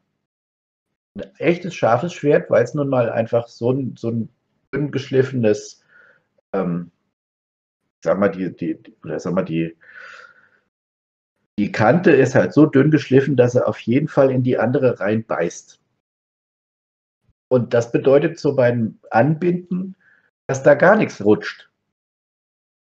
Und das kannst du zum Beispiel bei den Labkämpfen eher sehen, dass die sich auch so ein bisschen ineinander verbeißen, weil diese zwei Schaumstoffkanten dann quasi ineinander haken. Das heißt, ein paar Fechttechniken, die man dann auch wirklich in Büchern sehen kann, die sind mit sowas eher möglich als mit einem Schaukampfschwert, interessanterweise. Oder du musst ein scharfes nehmen. Gut, das machen auch manche. Ja, es gibt ja Leute, die das machen. Also wenn du das langsam machst und mit Abstand und mit viel Vernunft, kann man das auch mal üben. Weiß nicht, ob du von. Ja, da gibt es meistens ein paar HEMA. Ja, genau. Roland Warzecher heißt zum Beispiel um, einer von, der ähm, als Dimikator ist der äh, auch auf YouTube unterwegs. Weiß nicht, ob du vielleicht von dem schon genau. mal gehört hast. Ja, ich kenne seine Videos, der macht immer schöne Erklärungssachen ja. und zeigt das meistens. Genau. Äh, und da ist es halt wirklich so, also er sagt, er macht quasi beim Fechten immer drei Sachen. Also einmal ähm, diese, diese ähm, normalen Schaukampfschwerter halt, ne? Ähm, und dann auch schon mal mit so Gummi oder, oder oder Schaumstoff und dann eben auch richtig mit scharfen Schwertern. Und das sind drei ganz unterschiedliche Arten zu kämpfen. Ja, bei den einen fürchtest du dich natürlich überhaupt nicht. Und ja. bei den anderen schon so ein bisschen. Und bei den dritten hast du halt fürchterlich Respekt. Und das ist wahrscheinlich, genau. ist das im echten Kampf dann natürlich am nächsten, weil das Problem beim Sportfechten ist natürlich, du willst Treffer setzen, aber du hast eigentlich dann irgendwann keine Angst mehr vor der Klinge. Aber, aber ja, da geht die Konsequenz genau. verloren. Und das, was du am Anfang gesagt hast, natürlich waren die äh, historisch richtig, richtig böse ähm, Mordinstrumente. Scharf und spitz und gefährlich und die haben wehgetan. Ja, und genau, und wenn ich dann halt denke, naja, mir kann ja eh nichts passieren, fechte ich ganz anders, als wenn ich doch irgendwie Angst habe, dass mir das Ding jetzt wehtut. Ist einfach so. Ja. Das stimmt, das kann ich genauso unterschreiben. Das kann aber auch vorkommen, wenn man zum Beispiel weniger Schutzausrüstung hat, wie du einen Glanbesor. Der hat da auch mehr Angst vor der Wuchteinwirkung der Schwerter, auch wenn es eher nur, auch wenn sie stumpfe genau. sind. Und ich meine, ich, ich will jetzt nicht irgendwie hier ähm, Werbung machen für gefährliches äh, Sportfechten oder so, um Gottes Willen wir wollen ja alle möglichst heile am nächsten, nächsten Montag wieder an die Arbeit gehen oder in die Schule oder so. Ähm, da wollen wir nicht erklären müssen, warum mir der Zeigefinger fehlt. also ganz klar. Aber wenn ich, wenn ich kämpfe, mit einer Waffe kämpfe, sollte ich mir ab und zu wenigstens mal wieder in Erinnerung rufen, dass es tatsächlich eigentlich ein gefährliches Instrument ist. Und das auch entsprechend mit Respekt machen. Also finde ich jedenfalls. Und ähm, genau, man sollte sich das mal, das sollte man nicht vergessen. Ja, also wie oft passiert es dann, wenn du wirklich so ein bisschen Freikampf machst, dass dann so Doppeltreffer vorkommen? Ey, ich habe dich getroffen, ja, du mich auch. Toll, im echten Leben wären wir beide ja. tot, ne? so. Beide tot, beide schwer verletzt oder einer tot, einer schwer Eben. verletzt. Und das ist halt eigentlich nicht im Sinne des Erfinders. Also normalerweise ist es halt so, du willst Treffer vermeiden. Du willst erstmal nicht getroffen werden. Das ist erstmal Nummer eins. Ähm, und dann erst willst du vielleicht selber treffen.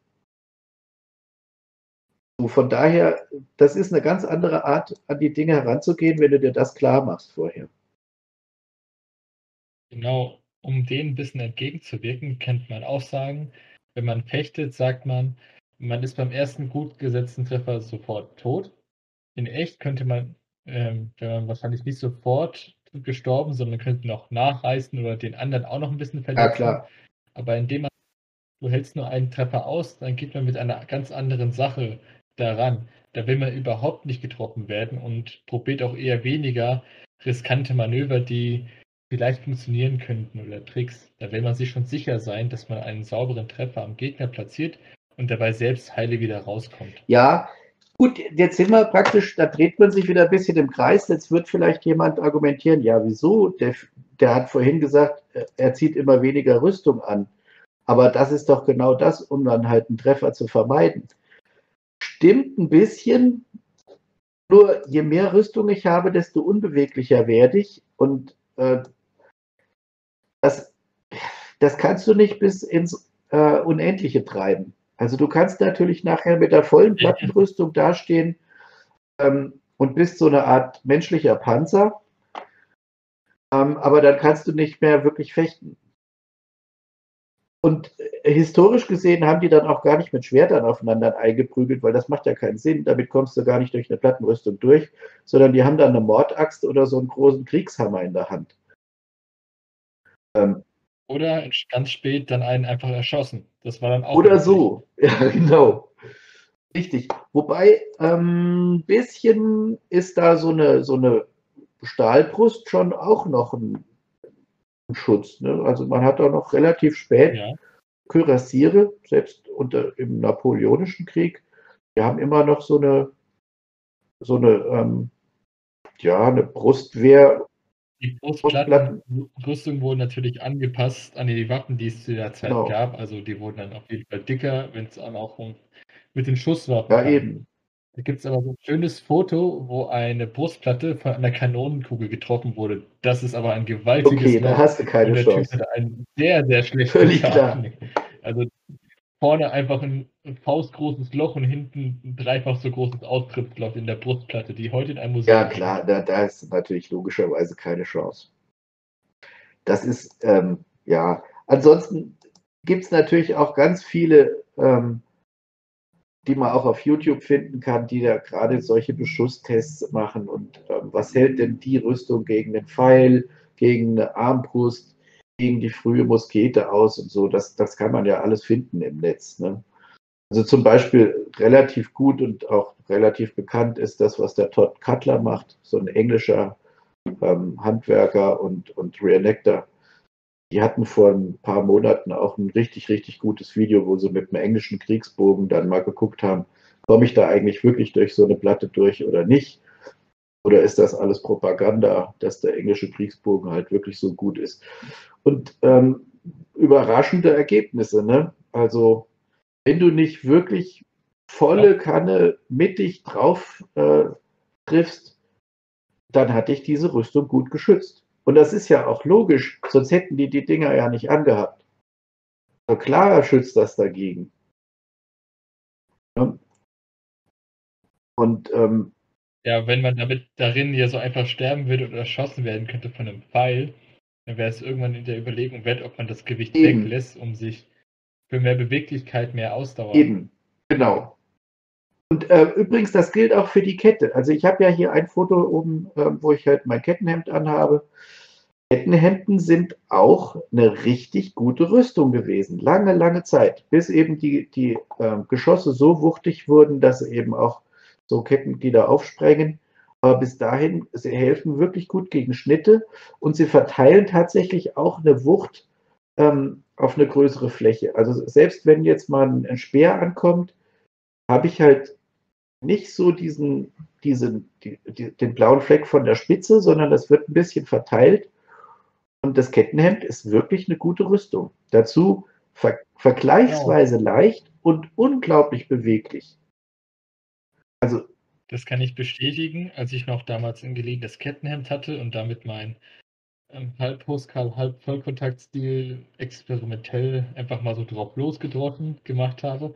Und das Kettenhemd in Kombination mit dem Gambason hat schon ziemlich viele Wucht. Auf jeden Fall. Ganz genau. Also das, deswegen, ähm, auch da kann man wieder sagen, ist doch kein Wunder, dass sie jahrhundertelang so beliebt waren. Auf allen Schlachtfeldern äh, in, in Europa und ähm, auch in Asien, also da gibt es ja auch Kettenhemdfunde. Das ist doch, das macht doch keiner einfach ja. nur, weil es cool aussieht. Aber man muss auch sagen, die Rüstung damals sollte ja einen vom Sterben beschützen und nicht unbedingt vor Verletzungen. Also die sollte dich nicht vor blauen Flecken beschützen, sondern dass du nicht absolut richtig in der Schlacht. Ja, Was heute ein bisschen anders ist, wenn Leute sagen: „Oh, ich habe jetzt hier das Kettenhemd an, aber jetzt habe ich trotzdem hier 'ne Prellung. Das bringt ja gar Ja, nichts.“ eben. Also doch in 'nem anderen Kontext hätte es dir deinen Arm gerettet oder dafür gesorgt, dass du nicht geschnitten worden wärst. Ganz genau. Ganz Aber halt in dem modernen Kontext hat man auch da verschieben sich teils die Ansprüche an die Leute, ohne dass sie groß kommunizieren oder hinterfragen. Ja, genau so ist es. Also, ich meine, das ist ja auch so 'n bisschen wenn also, wenn man sich mal Battle of Nations anguckt oder so Buhurt, wo die, die da mitmachen, natürlich auch 'ne wirklich effektive Rüstung anhaben. Und, ähm, da sagen dann viele: „Ja, so war's. Also, das war wirklich Mittelalter.“ Und ich sage: „Ne, Das sagen aber meistens die ja, Touristen. so war's halt nicht.“ Ne, das ist genau, was du sagst. Also, ich versuche mich da halt vor diesen ganzen Wuchtangriffen zu schützen. Und, ähm, also, nix gegen die, die das machen. Ich finde das auch respektabel, ne? Du musst unglaublich viel Kondition haben und musst dich auch echt was trauen, wenn du da mitmachen willst, gar keine Frage. Aber wirklich historisch ist das eben auch nicht. Ja, das stimmt. Zum einen, als ich noch meinen, ähm, Buhurt-Helm hatte, das war so 'n Rußhelm, sehr, sehr wuchtig, ähm, ziemlich stark gebaut mit Vergitterung hinter der Ja. Kettenbrücke. Und als mich da mal so Spaziergänger gesehen haben, als ich da mit draußen war, haben die gefragt: „Ach, so war das in echt? So schwer war das?“ Weil ich habe den mal den in die Hand gegeben und da habe ich auch gleich gesagt: „Nein, das war nicht so schwer. Den gab's genau auch so nicht. Das ist ein moderner Nachbau für einen modernen Sport und hat bis auf den groben Look nichts mit der richtigen Rüstung von damals zu tun. Das hat eine andere Funktion.“ Ja, genau. Ganz genau. Und ich meine, das ist genau finde ich prima, dass du das genau so sagst, dass du den Leuten dann eben nicht erzählst: „Ja, ja, stimmt.“ Sondern dass du halt genau auch erklärst, man muss es halt von heute aus sehen und das ist etwas, was die Optik hat, so die Formensprache stimmt, aber historisch ist das halt nicht. Ich habe hier auch so 'n Frühmittelalterhelm, so 'n Spangenhelm zum Beispiel.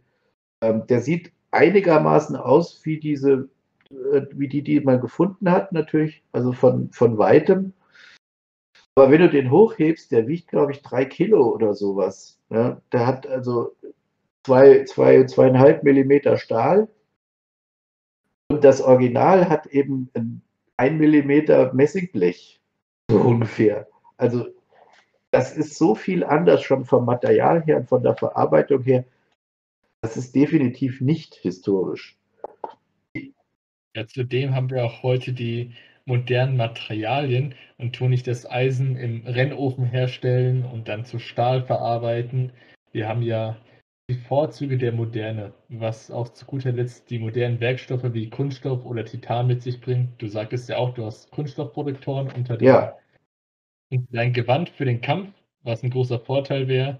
Und hätte es damals gegeben wie Titan oder so verrückte Sachen wie Kunststoff, oh, der wäre so was von zum Einsatz gekommen, leicht und schnittfest. Ja, auf jeden Fall. Das ist Ähm, ja das siehst wir bedienen uns da der Moderne und nutzen die Bequemlichkeiten des Genau.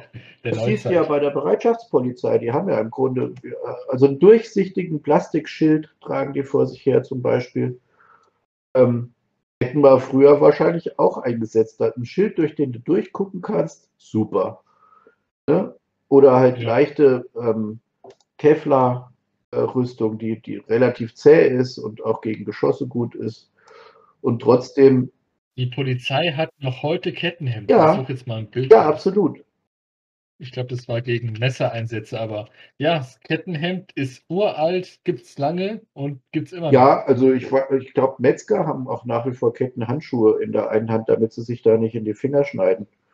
Die sind rela ja, Genau. klar. Also, gegen Schnitte gibt's nix Besseres.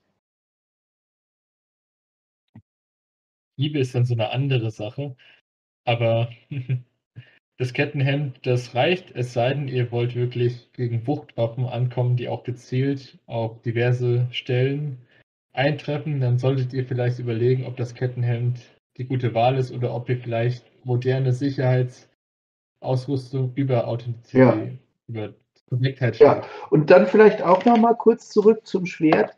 Ähm so gesehen sind auch hier die, die modernen Schwerter, selbst wenn sie günstig sind, also selbst wenn sie nur so zwischen 150 und 200 Euro äh, kosten, vermutlich vom Material her besser als die meisten Schwerter, die früher gefertigt wurden. Also selbst, ähm, also natürlich gab es auch früher schon richtig tolle Schmiede, gar keine Frage. Also es gibt ja die berühmten Ulfbert-Schwerter um, oder halt ähm, ja, Schwerter, die heute noch in Museen liegen und entsprechend bewundert werden. Aber es gibt auch richtig, richtig miesen Kram. Ich habe da auch mal eine Doku gesehen von so einer Kuratorin, ich glaube von einem schwedischen Museum, gesagt, wir haben ganz viele richtig schlechte Klingen unten im Keller liegen. Die, die, die kommen natürlich nicht in die Vitrine. Ne? Also die sind zum Teil. Ja, ja, absolut.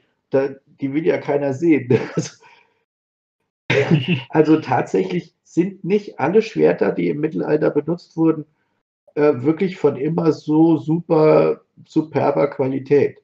Wahrscheinlich sind selbst die schlechten Schaukampfschwerter den meisten, den meisten Schwertern im Mittelalter richtig überlegen. Also was die Stahlqualität angeht. Es ist Federstahl, ähm, hoch vergütet, gut gehärtet. Also ja, die halten so lange was aus. Wenn man die wirklich schleifen würde und dann nochmal noch mal kurz nachhärten würde, würden die wahrscheinlich auch, auch heute für einen Krieg taugen. Also deswegen so schlecht sind auch günstige Schaukampfschwerter oft nicht im, im Vergleich. Aber vor allem, wenn man damit nur rumlaufen will und gar nicht so viel kämpfen möchte, dann reicht ja auch ein relativ günstiges eben. 100 Euro. Ja, ja, eben. Wobei auch da kommt es natürlich wieder auf die Zeit an. Also, ja, ich habe zum Beispiel ein relativ billiges, ähm, ja, so eine Sparta aus der Völkerwanderungszeit. Also von der Optik her stimmt es, aber natürlich stimmt da der Stahl überhaupt nicht, denn zu der Zeit wurde definitiv so Damaststahl geschmiedet.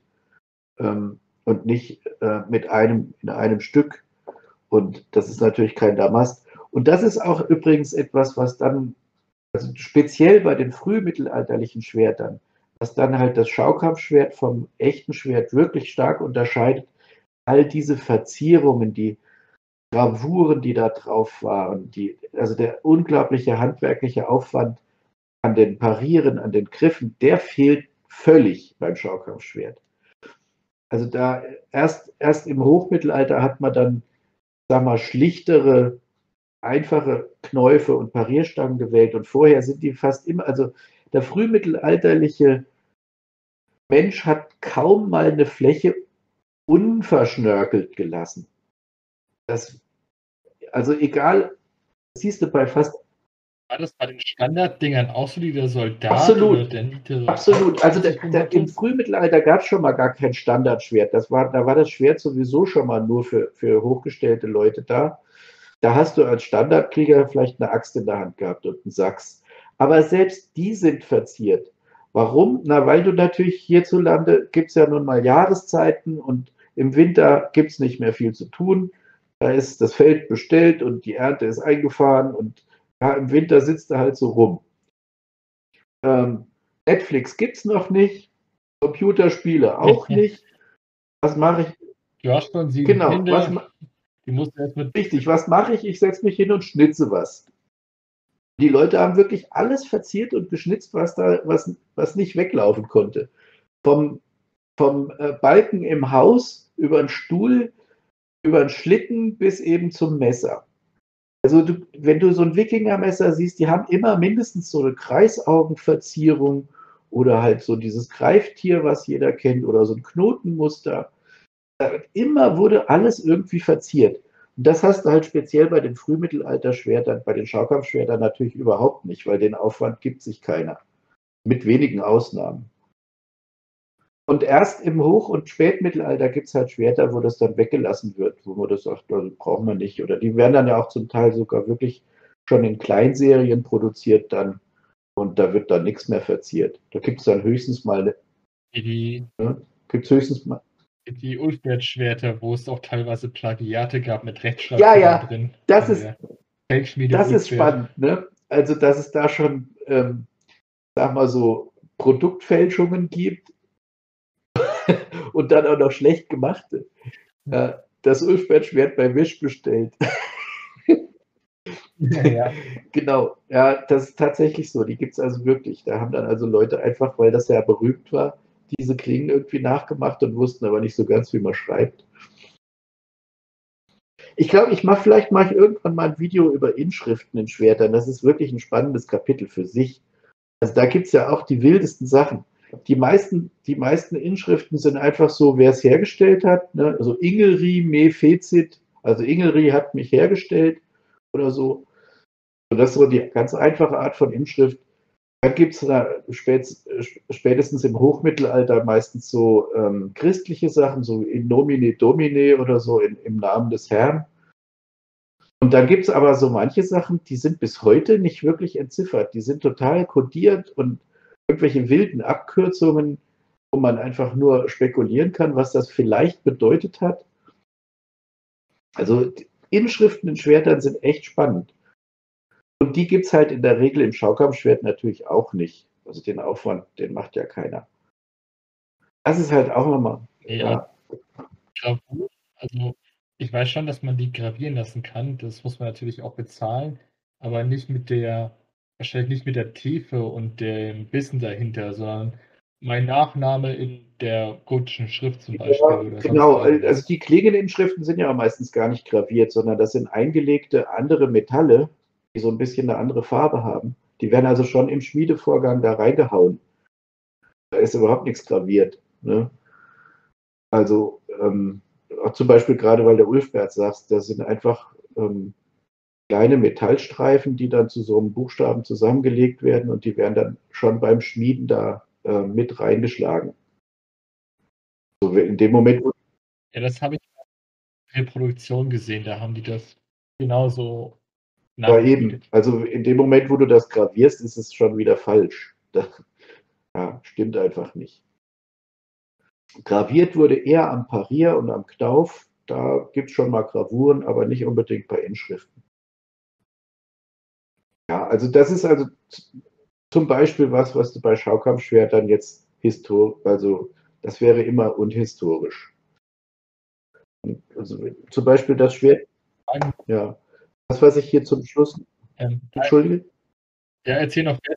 Ja, dieses ja. normannische Schwert hier, das ich da ähm, auch jetzt nochmal mit Ortband äh, hochgeladen habe.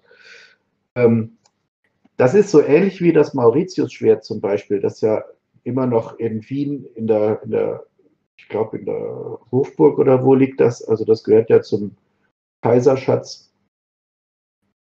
Ähm, das Mauritius-Schwert ist, wie ich finde, auch eines der schönsten Schwerter überhaupt. Also finde ich einfach auch ästhetisch richtig toll. Und das hat halt auch so eine, so eine Inschrift. Meistens in so einem seltsamen Latein, was dann also nicht mehr das römische Latein ist, sondern irgendwie so ein spät, ein mittelalterliches Latein halt. Und dann muss man halt immer gucken, was das Zeug dann bedeutet, was die da so reingeschmiedet haben. So, aber entschuldige, du wolltest auch noch was sagen dazu. Ja, ich wollte jetzt gerade fragen, woher du das Wissen dazu nimmst, ähm, weil ich habe keine Ahnung von dem Thema Schwertgravuren. Und dann wollte ich dich auch noch fragen, ob du Schwertern oder deinen Waffen Namen gibst, ob das wirklich ein Ding ist oder ob das so ein Zeug ist. Ja, tatsächlich äh, bei einigen, sozusagen bei meinen Lieblingsschwertern, gebe ich den Schwertern auch Namen, ja. Also ich habe so einen Anderthalbhänder zum Beispiel, das ähm, einerseits so ein, so ein etwas geschwungenes Parier hat und sich außerdem leicht schwingen lässt und deswegen heißt das Schwinge bei mir. Aber ich habe das, glaube ich, auch mal in einem Video ganz am Anfang gemacht. Da gibt es so eine Szene aus Game of Thrones, wo der, wo der Hund, also dieser Bluthund, dann sagt, only, only cunts name their swords. also von daher, ja, meistens behalte ich es für mich, wie meine Schwerter heißen hatte ich aber auch, als ich ähm, einmal einen über den Weg gelaufen bin und der meinte, mein Schwert heißt Silbersang, weil das singt so, wenn man dagegen schlägt und das andere heißt Funkenflug, weil das immer, weil da Funken fliegen, wenn man dagegen haut. Da dachte ich mir auch so, boah, du voll. Ja, genau. Das ist was Nerdiges, auf jeden Fall. Deswegen meistens halte ich, also ich glaube, da hat mich auch noch nie jemand nachgefragt. Du bist der Erste, der das wissen will, glaube ich. Also behalte ich ja. meistens auch für mich, weil man dann, weil man sowieso schon so ein Sonderling ist, wenn man mit so einem Zeug rumläuft. Und wenn man sowas dann auch noch zugibt, dann ist man, glaube ich, so ganz, ganz weit draußen. Ich habe bei mir nur ein Schwert benannt, das ist nämlich das äh, Schlachtschwert Montante Gassenhauer, das relativ lange Schwert, was ich besitze. Und ich habe es einfach mal Fred genannt, so als Scherz, aber ansonsten habe ich keiner Waffe einen Namen gegeben. Ja, genau. Also ja, normalerweise macht man sowas ja auch nicht. Das ist ja einfach ein Prügel für den Sport. Also normal kriegen die Dinger ja keinen Namen. Aber manchmal mache ich das tatsächlich. Dann überlege ich mir da sowas. Genau. Ja, also ähm, woher ich das alles weiß, naja, erstmal lese ich wirklich gerne. Am liebsten eben so ein Kram. Also ich gucke dann halt wirklich auch so klassische, nach klassischen Büchern über Schwerter. Ähm, Habe ich übrigens auch mal ein Video drüber gemacht, so Bücher fürs Hobby. Wer sich das angucken will, ähm, da gebe ich auch so ein paar Empfehlungen. Und ja, ich habe mittlerweile schon so ein größeres Regal, einfach nur, wo es wirklich um Schwerter und Blankwaffen geht, also Schwerter und Dolche und sowas alles. Und dann gucke ich da einfach auch ganz gerne im Netz nach solchen Sachen. Guck nach Dokus darüber. Ähm, am liebsten welche von der BBC, die sind in der Regel besser als die deutschen Dokus. Also so, da, da stinkt Terra X ziemlich dagegen ab, muss ich sagen. Und, ähm, und immer wenn mir sowas über den Weg läuft, gucke ich mir das halt an. Das sind ja meistens kurze Videos, wo man dann halt auch wirklich ein bisschen was darüber lernen kann. Ja, und. Mir ist noch gerade. Erzähl ruhig weiter, ich schaue es mir Ja, an. eins noch, ähm, ich habe halt ja auch schon erwähnt, ich bin tatsächlich auch so ein Museumsgänger. Das war ich schon als Jugendlicher. Gehe halt tatsächlich auch ganz gern mal in so eine Ausstellung und guck mal, was da so rumliegt. Und ähm, gehe dann halt auch gezielt zu solchen Sachen hin. Ne? Also ich weiß noch in, in Wien zum Beispiel, also ich bin ja ähm, von Beruf Lehrer und dann mache ich auch mal Klassenfahrten mit und, und war mal vor ein paar Jahren in Wien. Und meine Kollegin geht dann halt in eine Gemäldeausstellung und ich gehe halt in die Rüstkammer. Ja, da würde ich auf jeden Fall in die Rüstkammer mit. Auf jeden Fall, ja. Dann sage ich so, guck mal, hier, was, was hier alles steht und hängt. Also das, für viele ist das einfach nur altes Geraffel, ne? aber ich gucke dann halt genauer hin. Und ich bewundere dann halt eine gotische Rüstung, die da zum Beispiel von, von Philipp dem Großmütigen ist und denke, hey, wow, ich bin ja aus Marburg. Das ist der, der, der die Marburger Uni gegründet hat, ne? Und, und der heißt ja. nicht umsonst der Großmütige, natürlich, weil er einfach sowas gestiftet hat. Und warum hat er es gestiftet? Na, weil er sich leisten konnte. Ja, der, also die waren sowieso schon mal hochadelig und dann hat er da auch noch ähm, zu der Zeit einfach noch mal richtig reich geerbt und dann konnten die sich halt natürlich auch extra solche Sachen leisten. Also so gotische Rüstungen waren echt so ein Statussymbol. Das ist so wie wenn du mit einem dicken Mercedes vorfährst, ne? Und dann haben die sich zum Teil einfach auch solche Sachen ge gegenseitig gezeigt. Ne? Guck mal, ich habe hier die bessere, die habe ich extra in Nürnberg fertigen lassen. Die waren ja auch das ja. moderne Wort, der moderne, alte Schwarz ja, absolut. mit, guck mal, wie viel PS ich habe, guck mal, wie viel, äh, wie teuer absolut. meine Rüstung ist das. Gold ja, genau. Also die gerade diese spätmittelalterlichen gotischen Rüstungen, die sind zum Teil so unfassbar aufwendig und die waren damals schon teuer und die wären heute auch irre teuer. Denn die sind ja maßgeschneidert, die müssen ja genau passen. Also da hat sich ja äh, dann so, so ein ähm, so ein Fürst natürlich dann äh, extra dahin begeben, hat sich vermessen lassen, hat sich das alles anpassen lassen. Und das war also ein irrer Luxus. Ja, definitiv. Das hast du, das, das konntest du dir einfach gar nicht leisten, so als Normalmensch. Keine Chance. Nee, ich glaube, das kann ich mir heute auch noch nicht leisten. ja, es gibt ja einige wenige, die dann wirklich auf solche ähm, ähm, Turniere zu Pferd machen und ähm, ich habe auch da habe ich mal ein Video gesehen. Ich glaube, da gab es im Saarland irgendwie mal so ein, so ein Turnier vor ein paar Jahren. Also, der, also international, da kamen Leute aus Amerika und aus Australien und aus Frankreich. Das ist eine ganz, ganz kleine Szene. Also wenn du denkst, dass so Schwertkämpfer schon eine kleine Szene sind, aber also richtig echtes Pferdeturnier, ein richtiges Tjost, gibt es wirklich nur ganz wenige, die das machen. Und die haben natürlich auch echt handgefertigte Rüstungen an.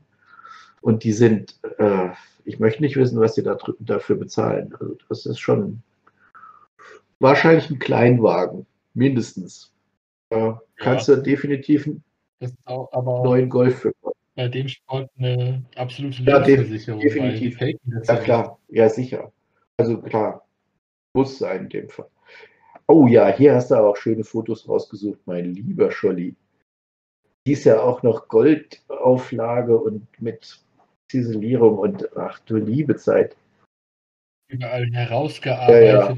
Von manchen weiß man leider nicht, ähm, wo die genau hergestellt wurden, aber man kann anhand von Gemälden, weil auch einige Prunkgerüstungen rumgereicht wurden von Fürst zu Fürst, der hat sich dann darin malen lassen, konnte man die anhand der Bilder zurück. Genau, daran kannst du schon sehen, dass das tatsächlich so ein Statussymbol war.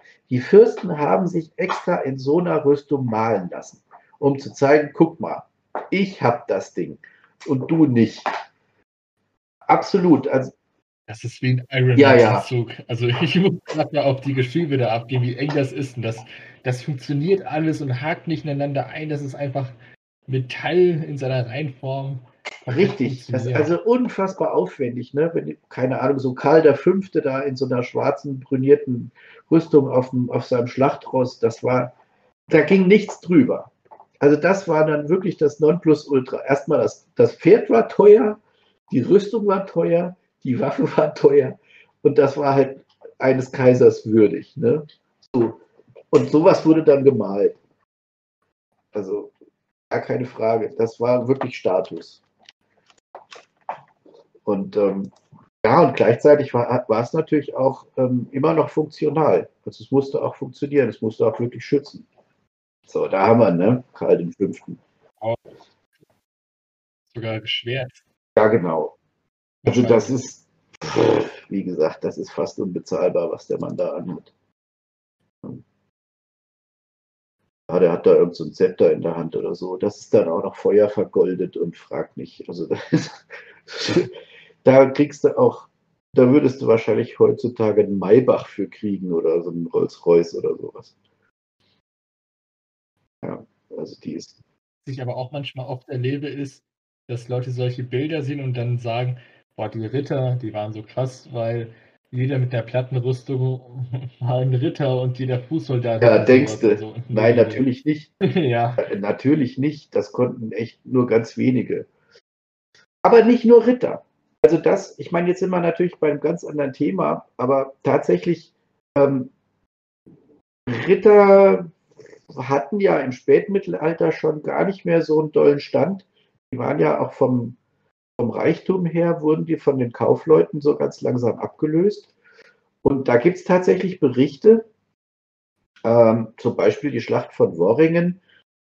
Da kämpft ein Kölner Kaufmann mit. Uferstolz heißt er. Der darf da auch irgendwie so eine kleine Truppe befehligen. Und da steht dann also in den Berichten drin, er ist gerüstet als wie ein Ritter. Der hat sich also komplett ausstatten lassen, auch mit so einer Rüstung, weil der sich halt tatsächlich leisten konnte. Und er war kein Ritter. Allerdings hat er es nicht überlebt, wahrscheinlich auch wegen dem geschlossenen Helm. Der muss also, wahrscheinlich war es auch warm an dem Tag, bei irgendeinem Sturmangriff hat er einen Herzinfarkt bekommen und ist umgefallen. Also wahrscheinlich Kreislaufkollaps oder was weiß ich. Ich nehme an, dass er diese, diese Rüstung auch nicht wirklich gewöhnt war oder hat sie nicht lang genug getragen oder so. Aber tatsächlich haben das nicht nur Ritter angehabt. Und umgekehrt. Also mancher Ritter konnte sich dann schon gar nicht mehr leisten zu der Zeit, weil die halt dann auch ein Stück weit verarmt sind.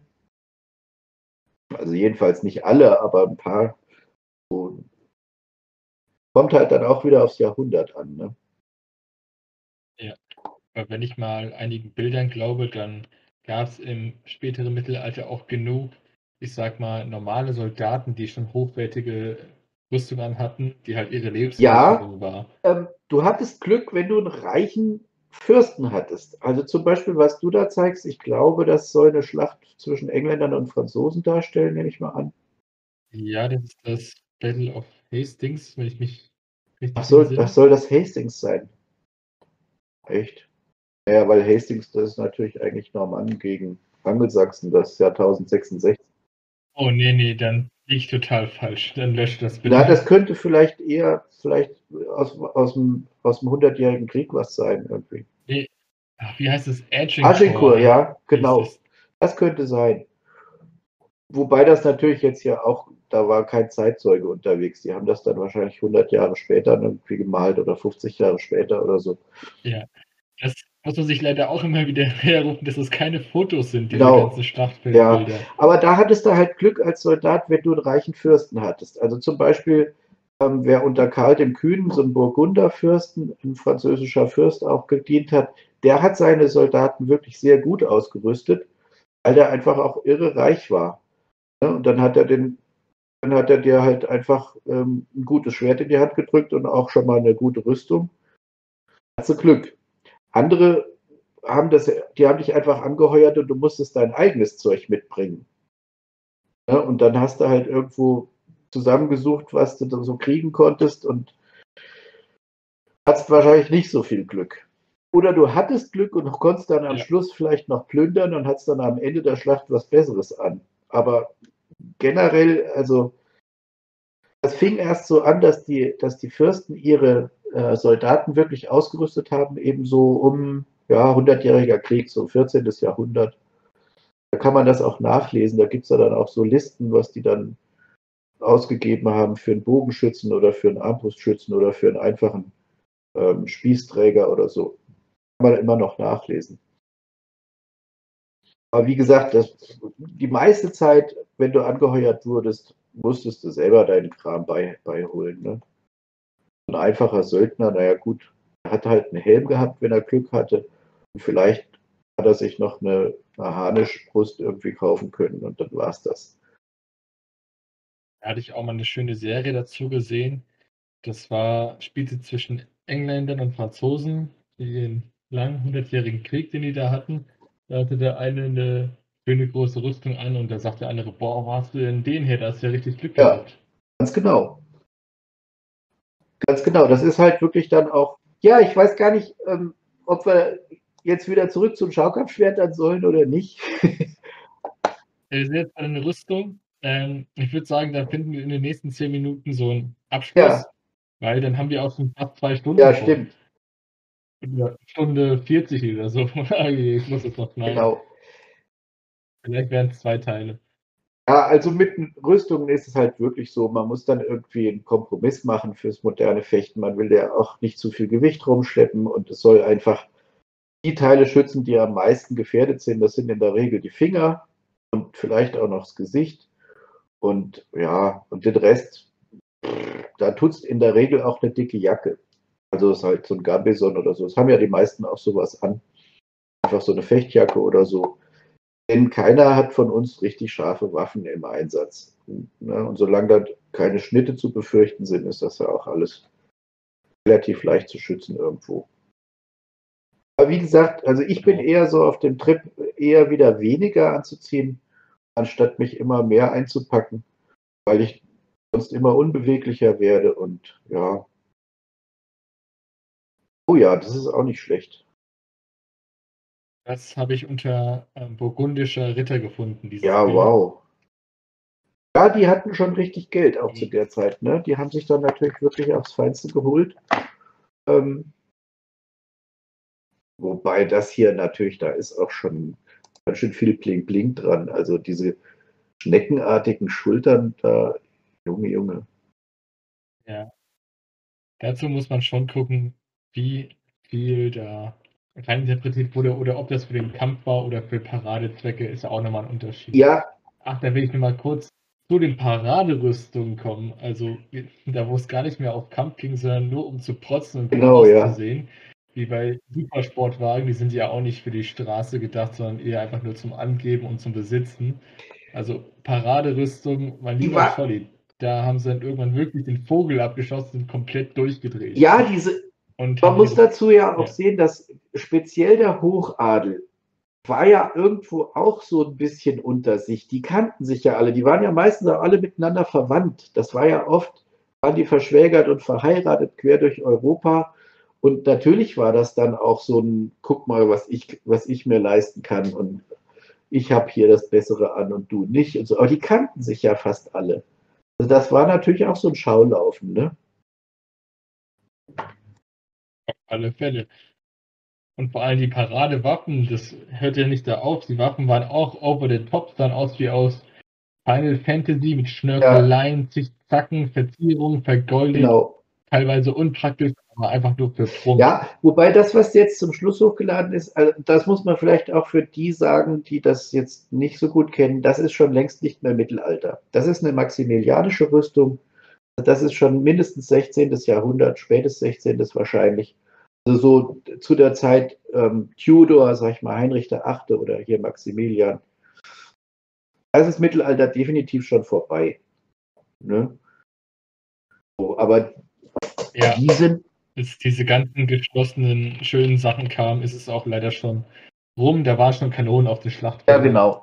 Aber die zum Teil, also man sagt ja von Maximilian dem Ersten und auch von Heinrich dem Achten, dass das sozusagen die letzten Ritter waren die haben trotzdem noch so ein bisschen diesen ähm, den Sport einmal, die Turnier, äh, den Turnierkampf, den Tjost und so haben die hochgehalten. Die haben auch selber mitgekämpft und ähm, haben auch so ein bisschen Ritterromantik immer noch gehabt. Also tatsächlich zu der Zeit gab es schon so Ritterromantik. Also die wussten natürlich, die, dass auf dem Schlachtfeld die Zeit der Ritter vorbei war, aber die haben das Image immer noch gern gepflegt. Heinrich VIII. war auch ein riesen Artus-Fan, der hat da also für Artus geschwärmt und so. Das denkt man gar nicht, ne? dass so, so Könige sich da selber in so ein Ritter-Image reinfinden wollten. Wir wollten gerne Ritter sein, obwohl es das eigentlich gar nicht mehr gab. Ja, es war halt damals schon faszinierend. Genau, ganz genau. Und der, der gleiche Maximilian hat aber selber Söldnerheere angeworben und haben, hat, schon mit den ersten Kanonen schießen lassen. Also der wusste natürlich haargenau, für die Schlacht taugt es nichts mehr. Aber hat immer noch Turniere veranstaltet. Hat er nicht sogar den König von Frankreich zum Zweikampf rausgefordert? So, ja, ja, ich, ich glaube ähm, schon, ja. Symbolisch mäßig, der hat natürlich abgelehnt, hat gesagt, nein, wir machen Krieg. Ja, genau. Wir regeln das nicht. Richtig, ja, genau, so waren die drauf. Also das, ne, die waren natürlich auch so erzogen. Ne? Die haben da all diese Dinge haben die in ihrer Erziehung dann auch so beigebracht kriegt. Guck mal, deine tollen Ahnen hier, der war Turnierkämpfer und der hat in der Schlacht gefochten und so. Und dann wollten die natürlich auch so sein, ist ja klar. Na, die wollten ja sozusagen auch ihre Traditionen da weiter pflegen. Und, ähm, und wenn du dann fit warst und sportlich und reiten konntest und so, dann hast du dich da entsprechend auch verglichen. Aber wie gesagt, die Zeit war dann irgendwann wirklich vorbei. Die haben es dann irgendwann auch bleiben lassen. Also spätestens so zum 30-jährigen Krieg hinter waren diese ganzen Rüstungen dann irgendwann auch komplett Geschichte. Gibt es da nicht mehr. Gibt es halt. Das war schon. Genau. Ja, kam dann irgendwann auch die Landsknecht-Heere oder waren schon vorher? Ja, die haben auch noch Teile von den Rüstungen. Also die haben oft noch so eine Brust eben, so ein, so ein Brustharnisch. Es gibt auch noch diesen Halbharnisch dann. Und ähm, das wird dann aber wieder le leichter genau. und beweglicher natürlich. Ja, der war auch dicker und auch ähm, gegen die Pistolenschüsse und Musketenschüsse dann eher dicker geworden. Und da kannst du nicht die komplette Vollrüstung in dickerem Metall haben, weil dann bist du ja sehr, sehr unbeweglich und deswegen eher die wichtigen Stellen. Die Brust ist geschützt, der Kopf natürlich sehr wichtig und die gingen meistens bis zu den Knien, diese Rüstung, und waren hinten. Ganz genau.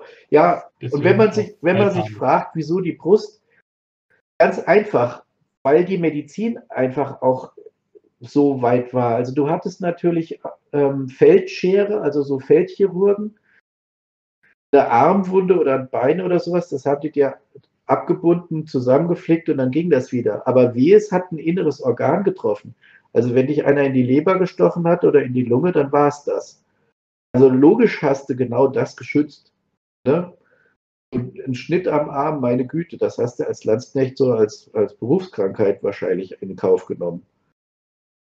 Um, aber, aber die Organe, die waren halt nicht heilbar in dem Sinne. Das hätte dich definitiv also wahrscheinlich wärst du dabei direkt draufgegangen. Oder mit viel Glück hast du es überlebt, warst aber dann halt nicht mehr einsatzfähig. So, deswegen kein Wunder, dass die genau das geschützt haben. Ui, so, dann würde ich sagen, wir haben ja fast sehr, sehr viel gesprochen und sind jetzt bei den Landsknechten ja. angekommen und deren Rüstung. Ja, ich würde mal sagen, machen wir an der Stelle einmal Pause und ich würde dann machen wir auf jeden Fall noch einen Podcast. Ja. In nächster Zeit oder irgendwann wieder später, aber es hat mir sehr viel Spaß gemacht und ich habe Herzlichen bekommen. Dank für die Einladung. Ich freue mich sowieso, wenn ich so schön fachsimpeln kann mit jemandem. Ähm, und hat mir auch sehr viel Spaß gemacht und ich würde es auch gerne wiederholen. Kein Problem. Und für alle, die bis jetzt noch dran geblieben sind, ja, schaut auf Vigans seinen Kanal vorbei. Du hast ja sehr schöne Videos in Deutsch, erklärst auch sehr viel, bist sehr geschichtsbezogen. Und ja, dann hoffe ich, dass es euch ja, Dankeschön. Tschüss. Ja, bis zum nächsten Mal. Tschüss. Ciao.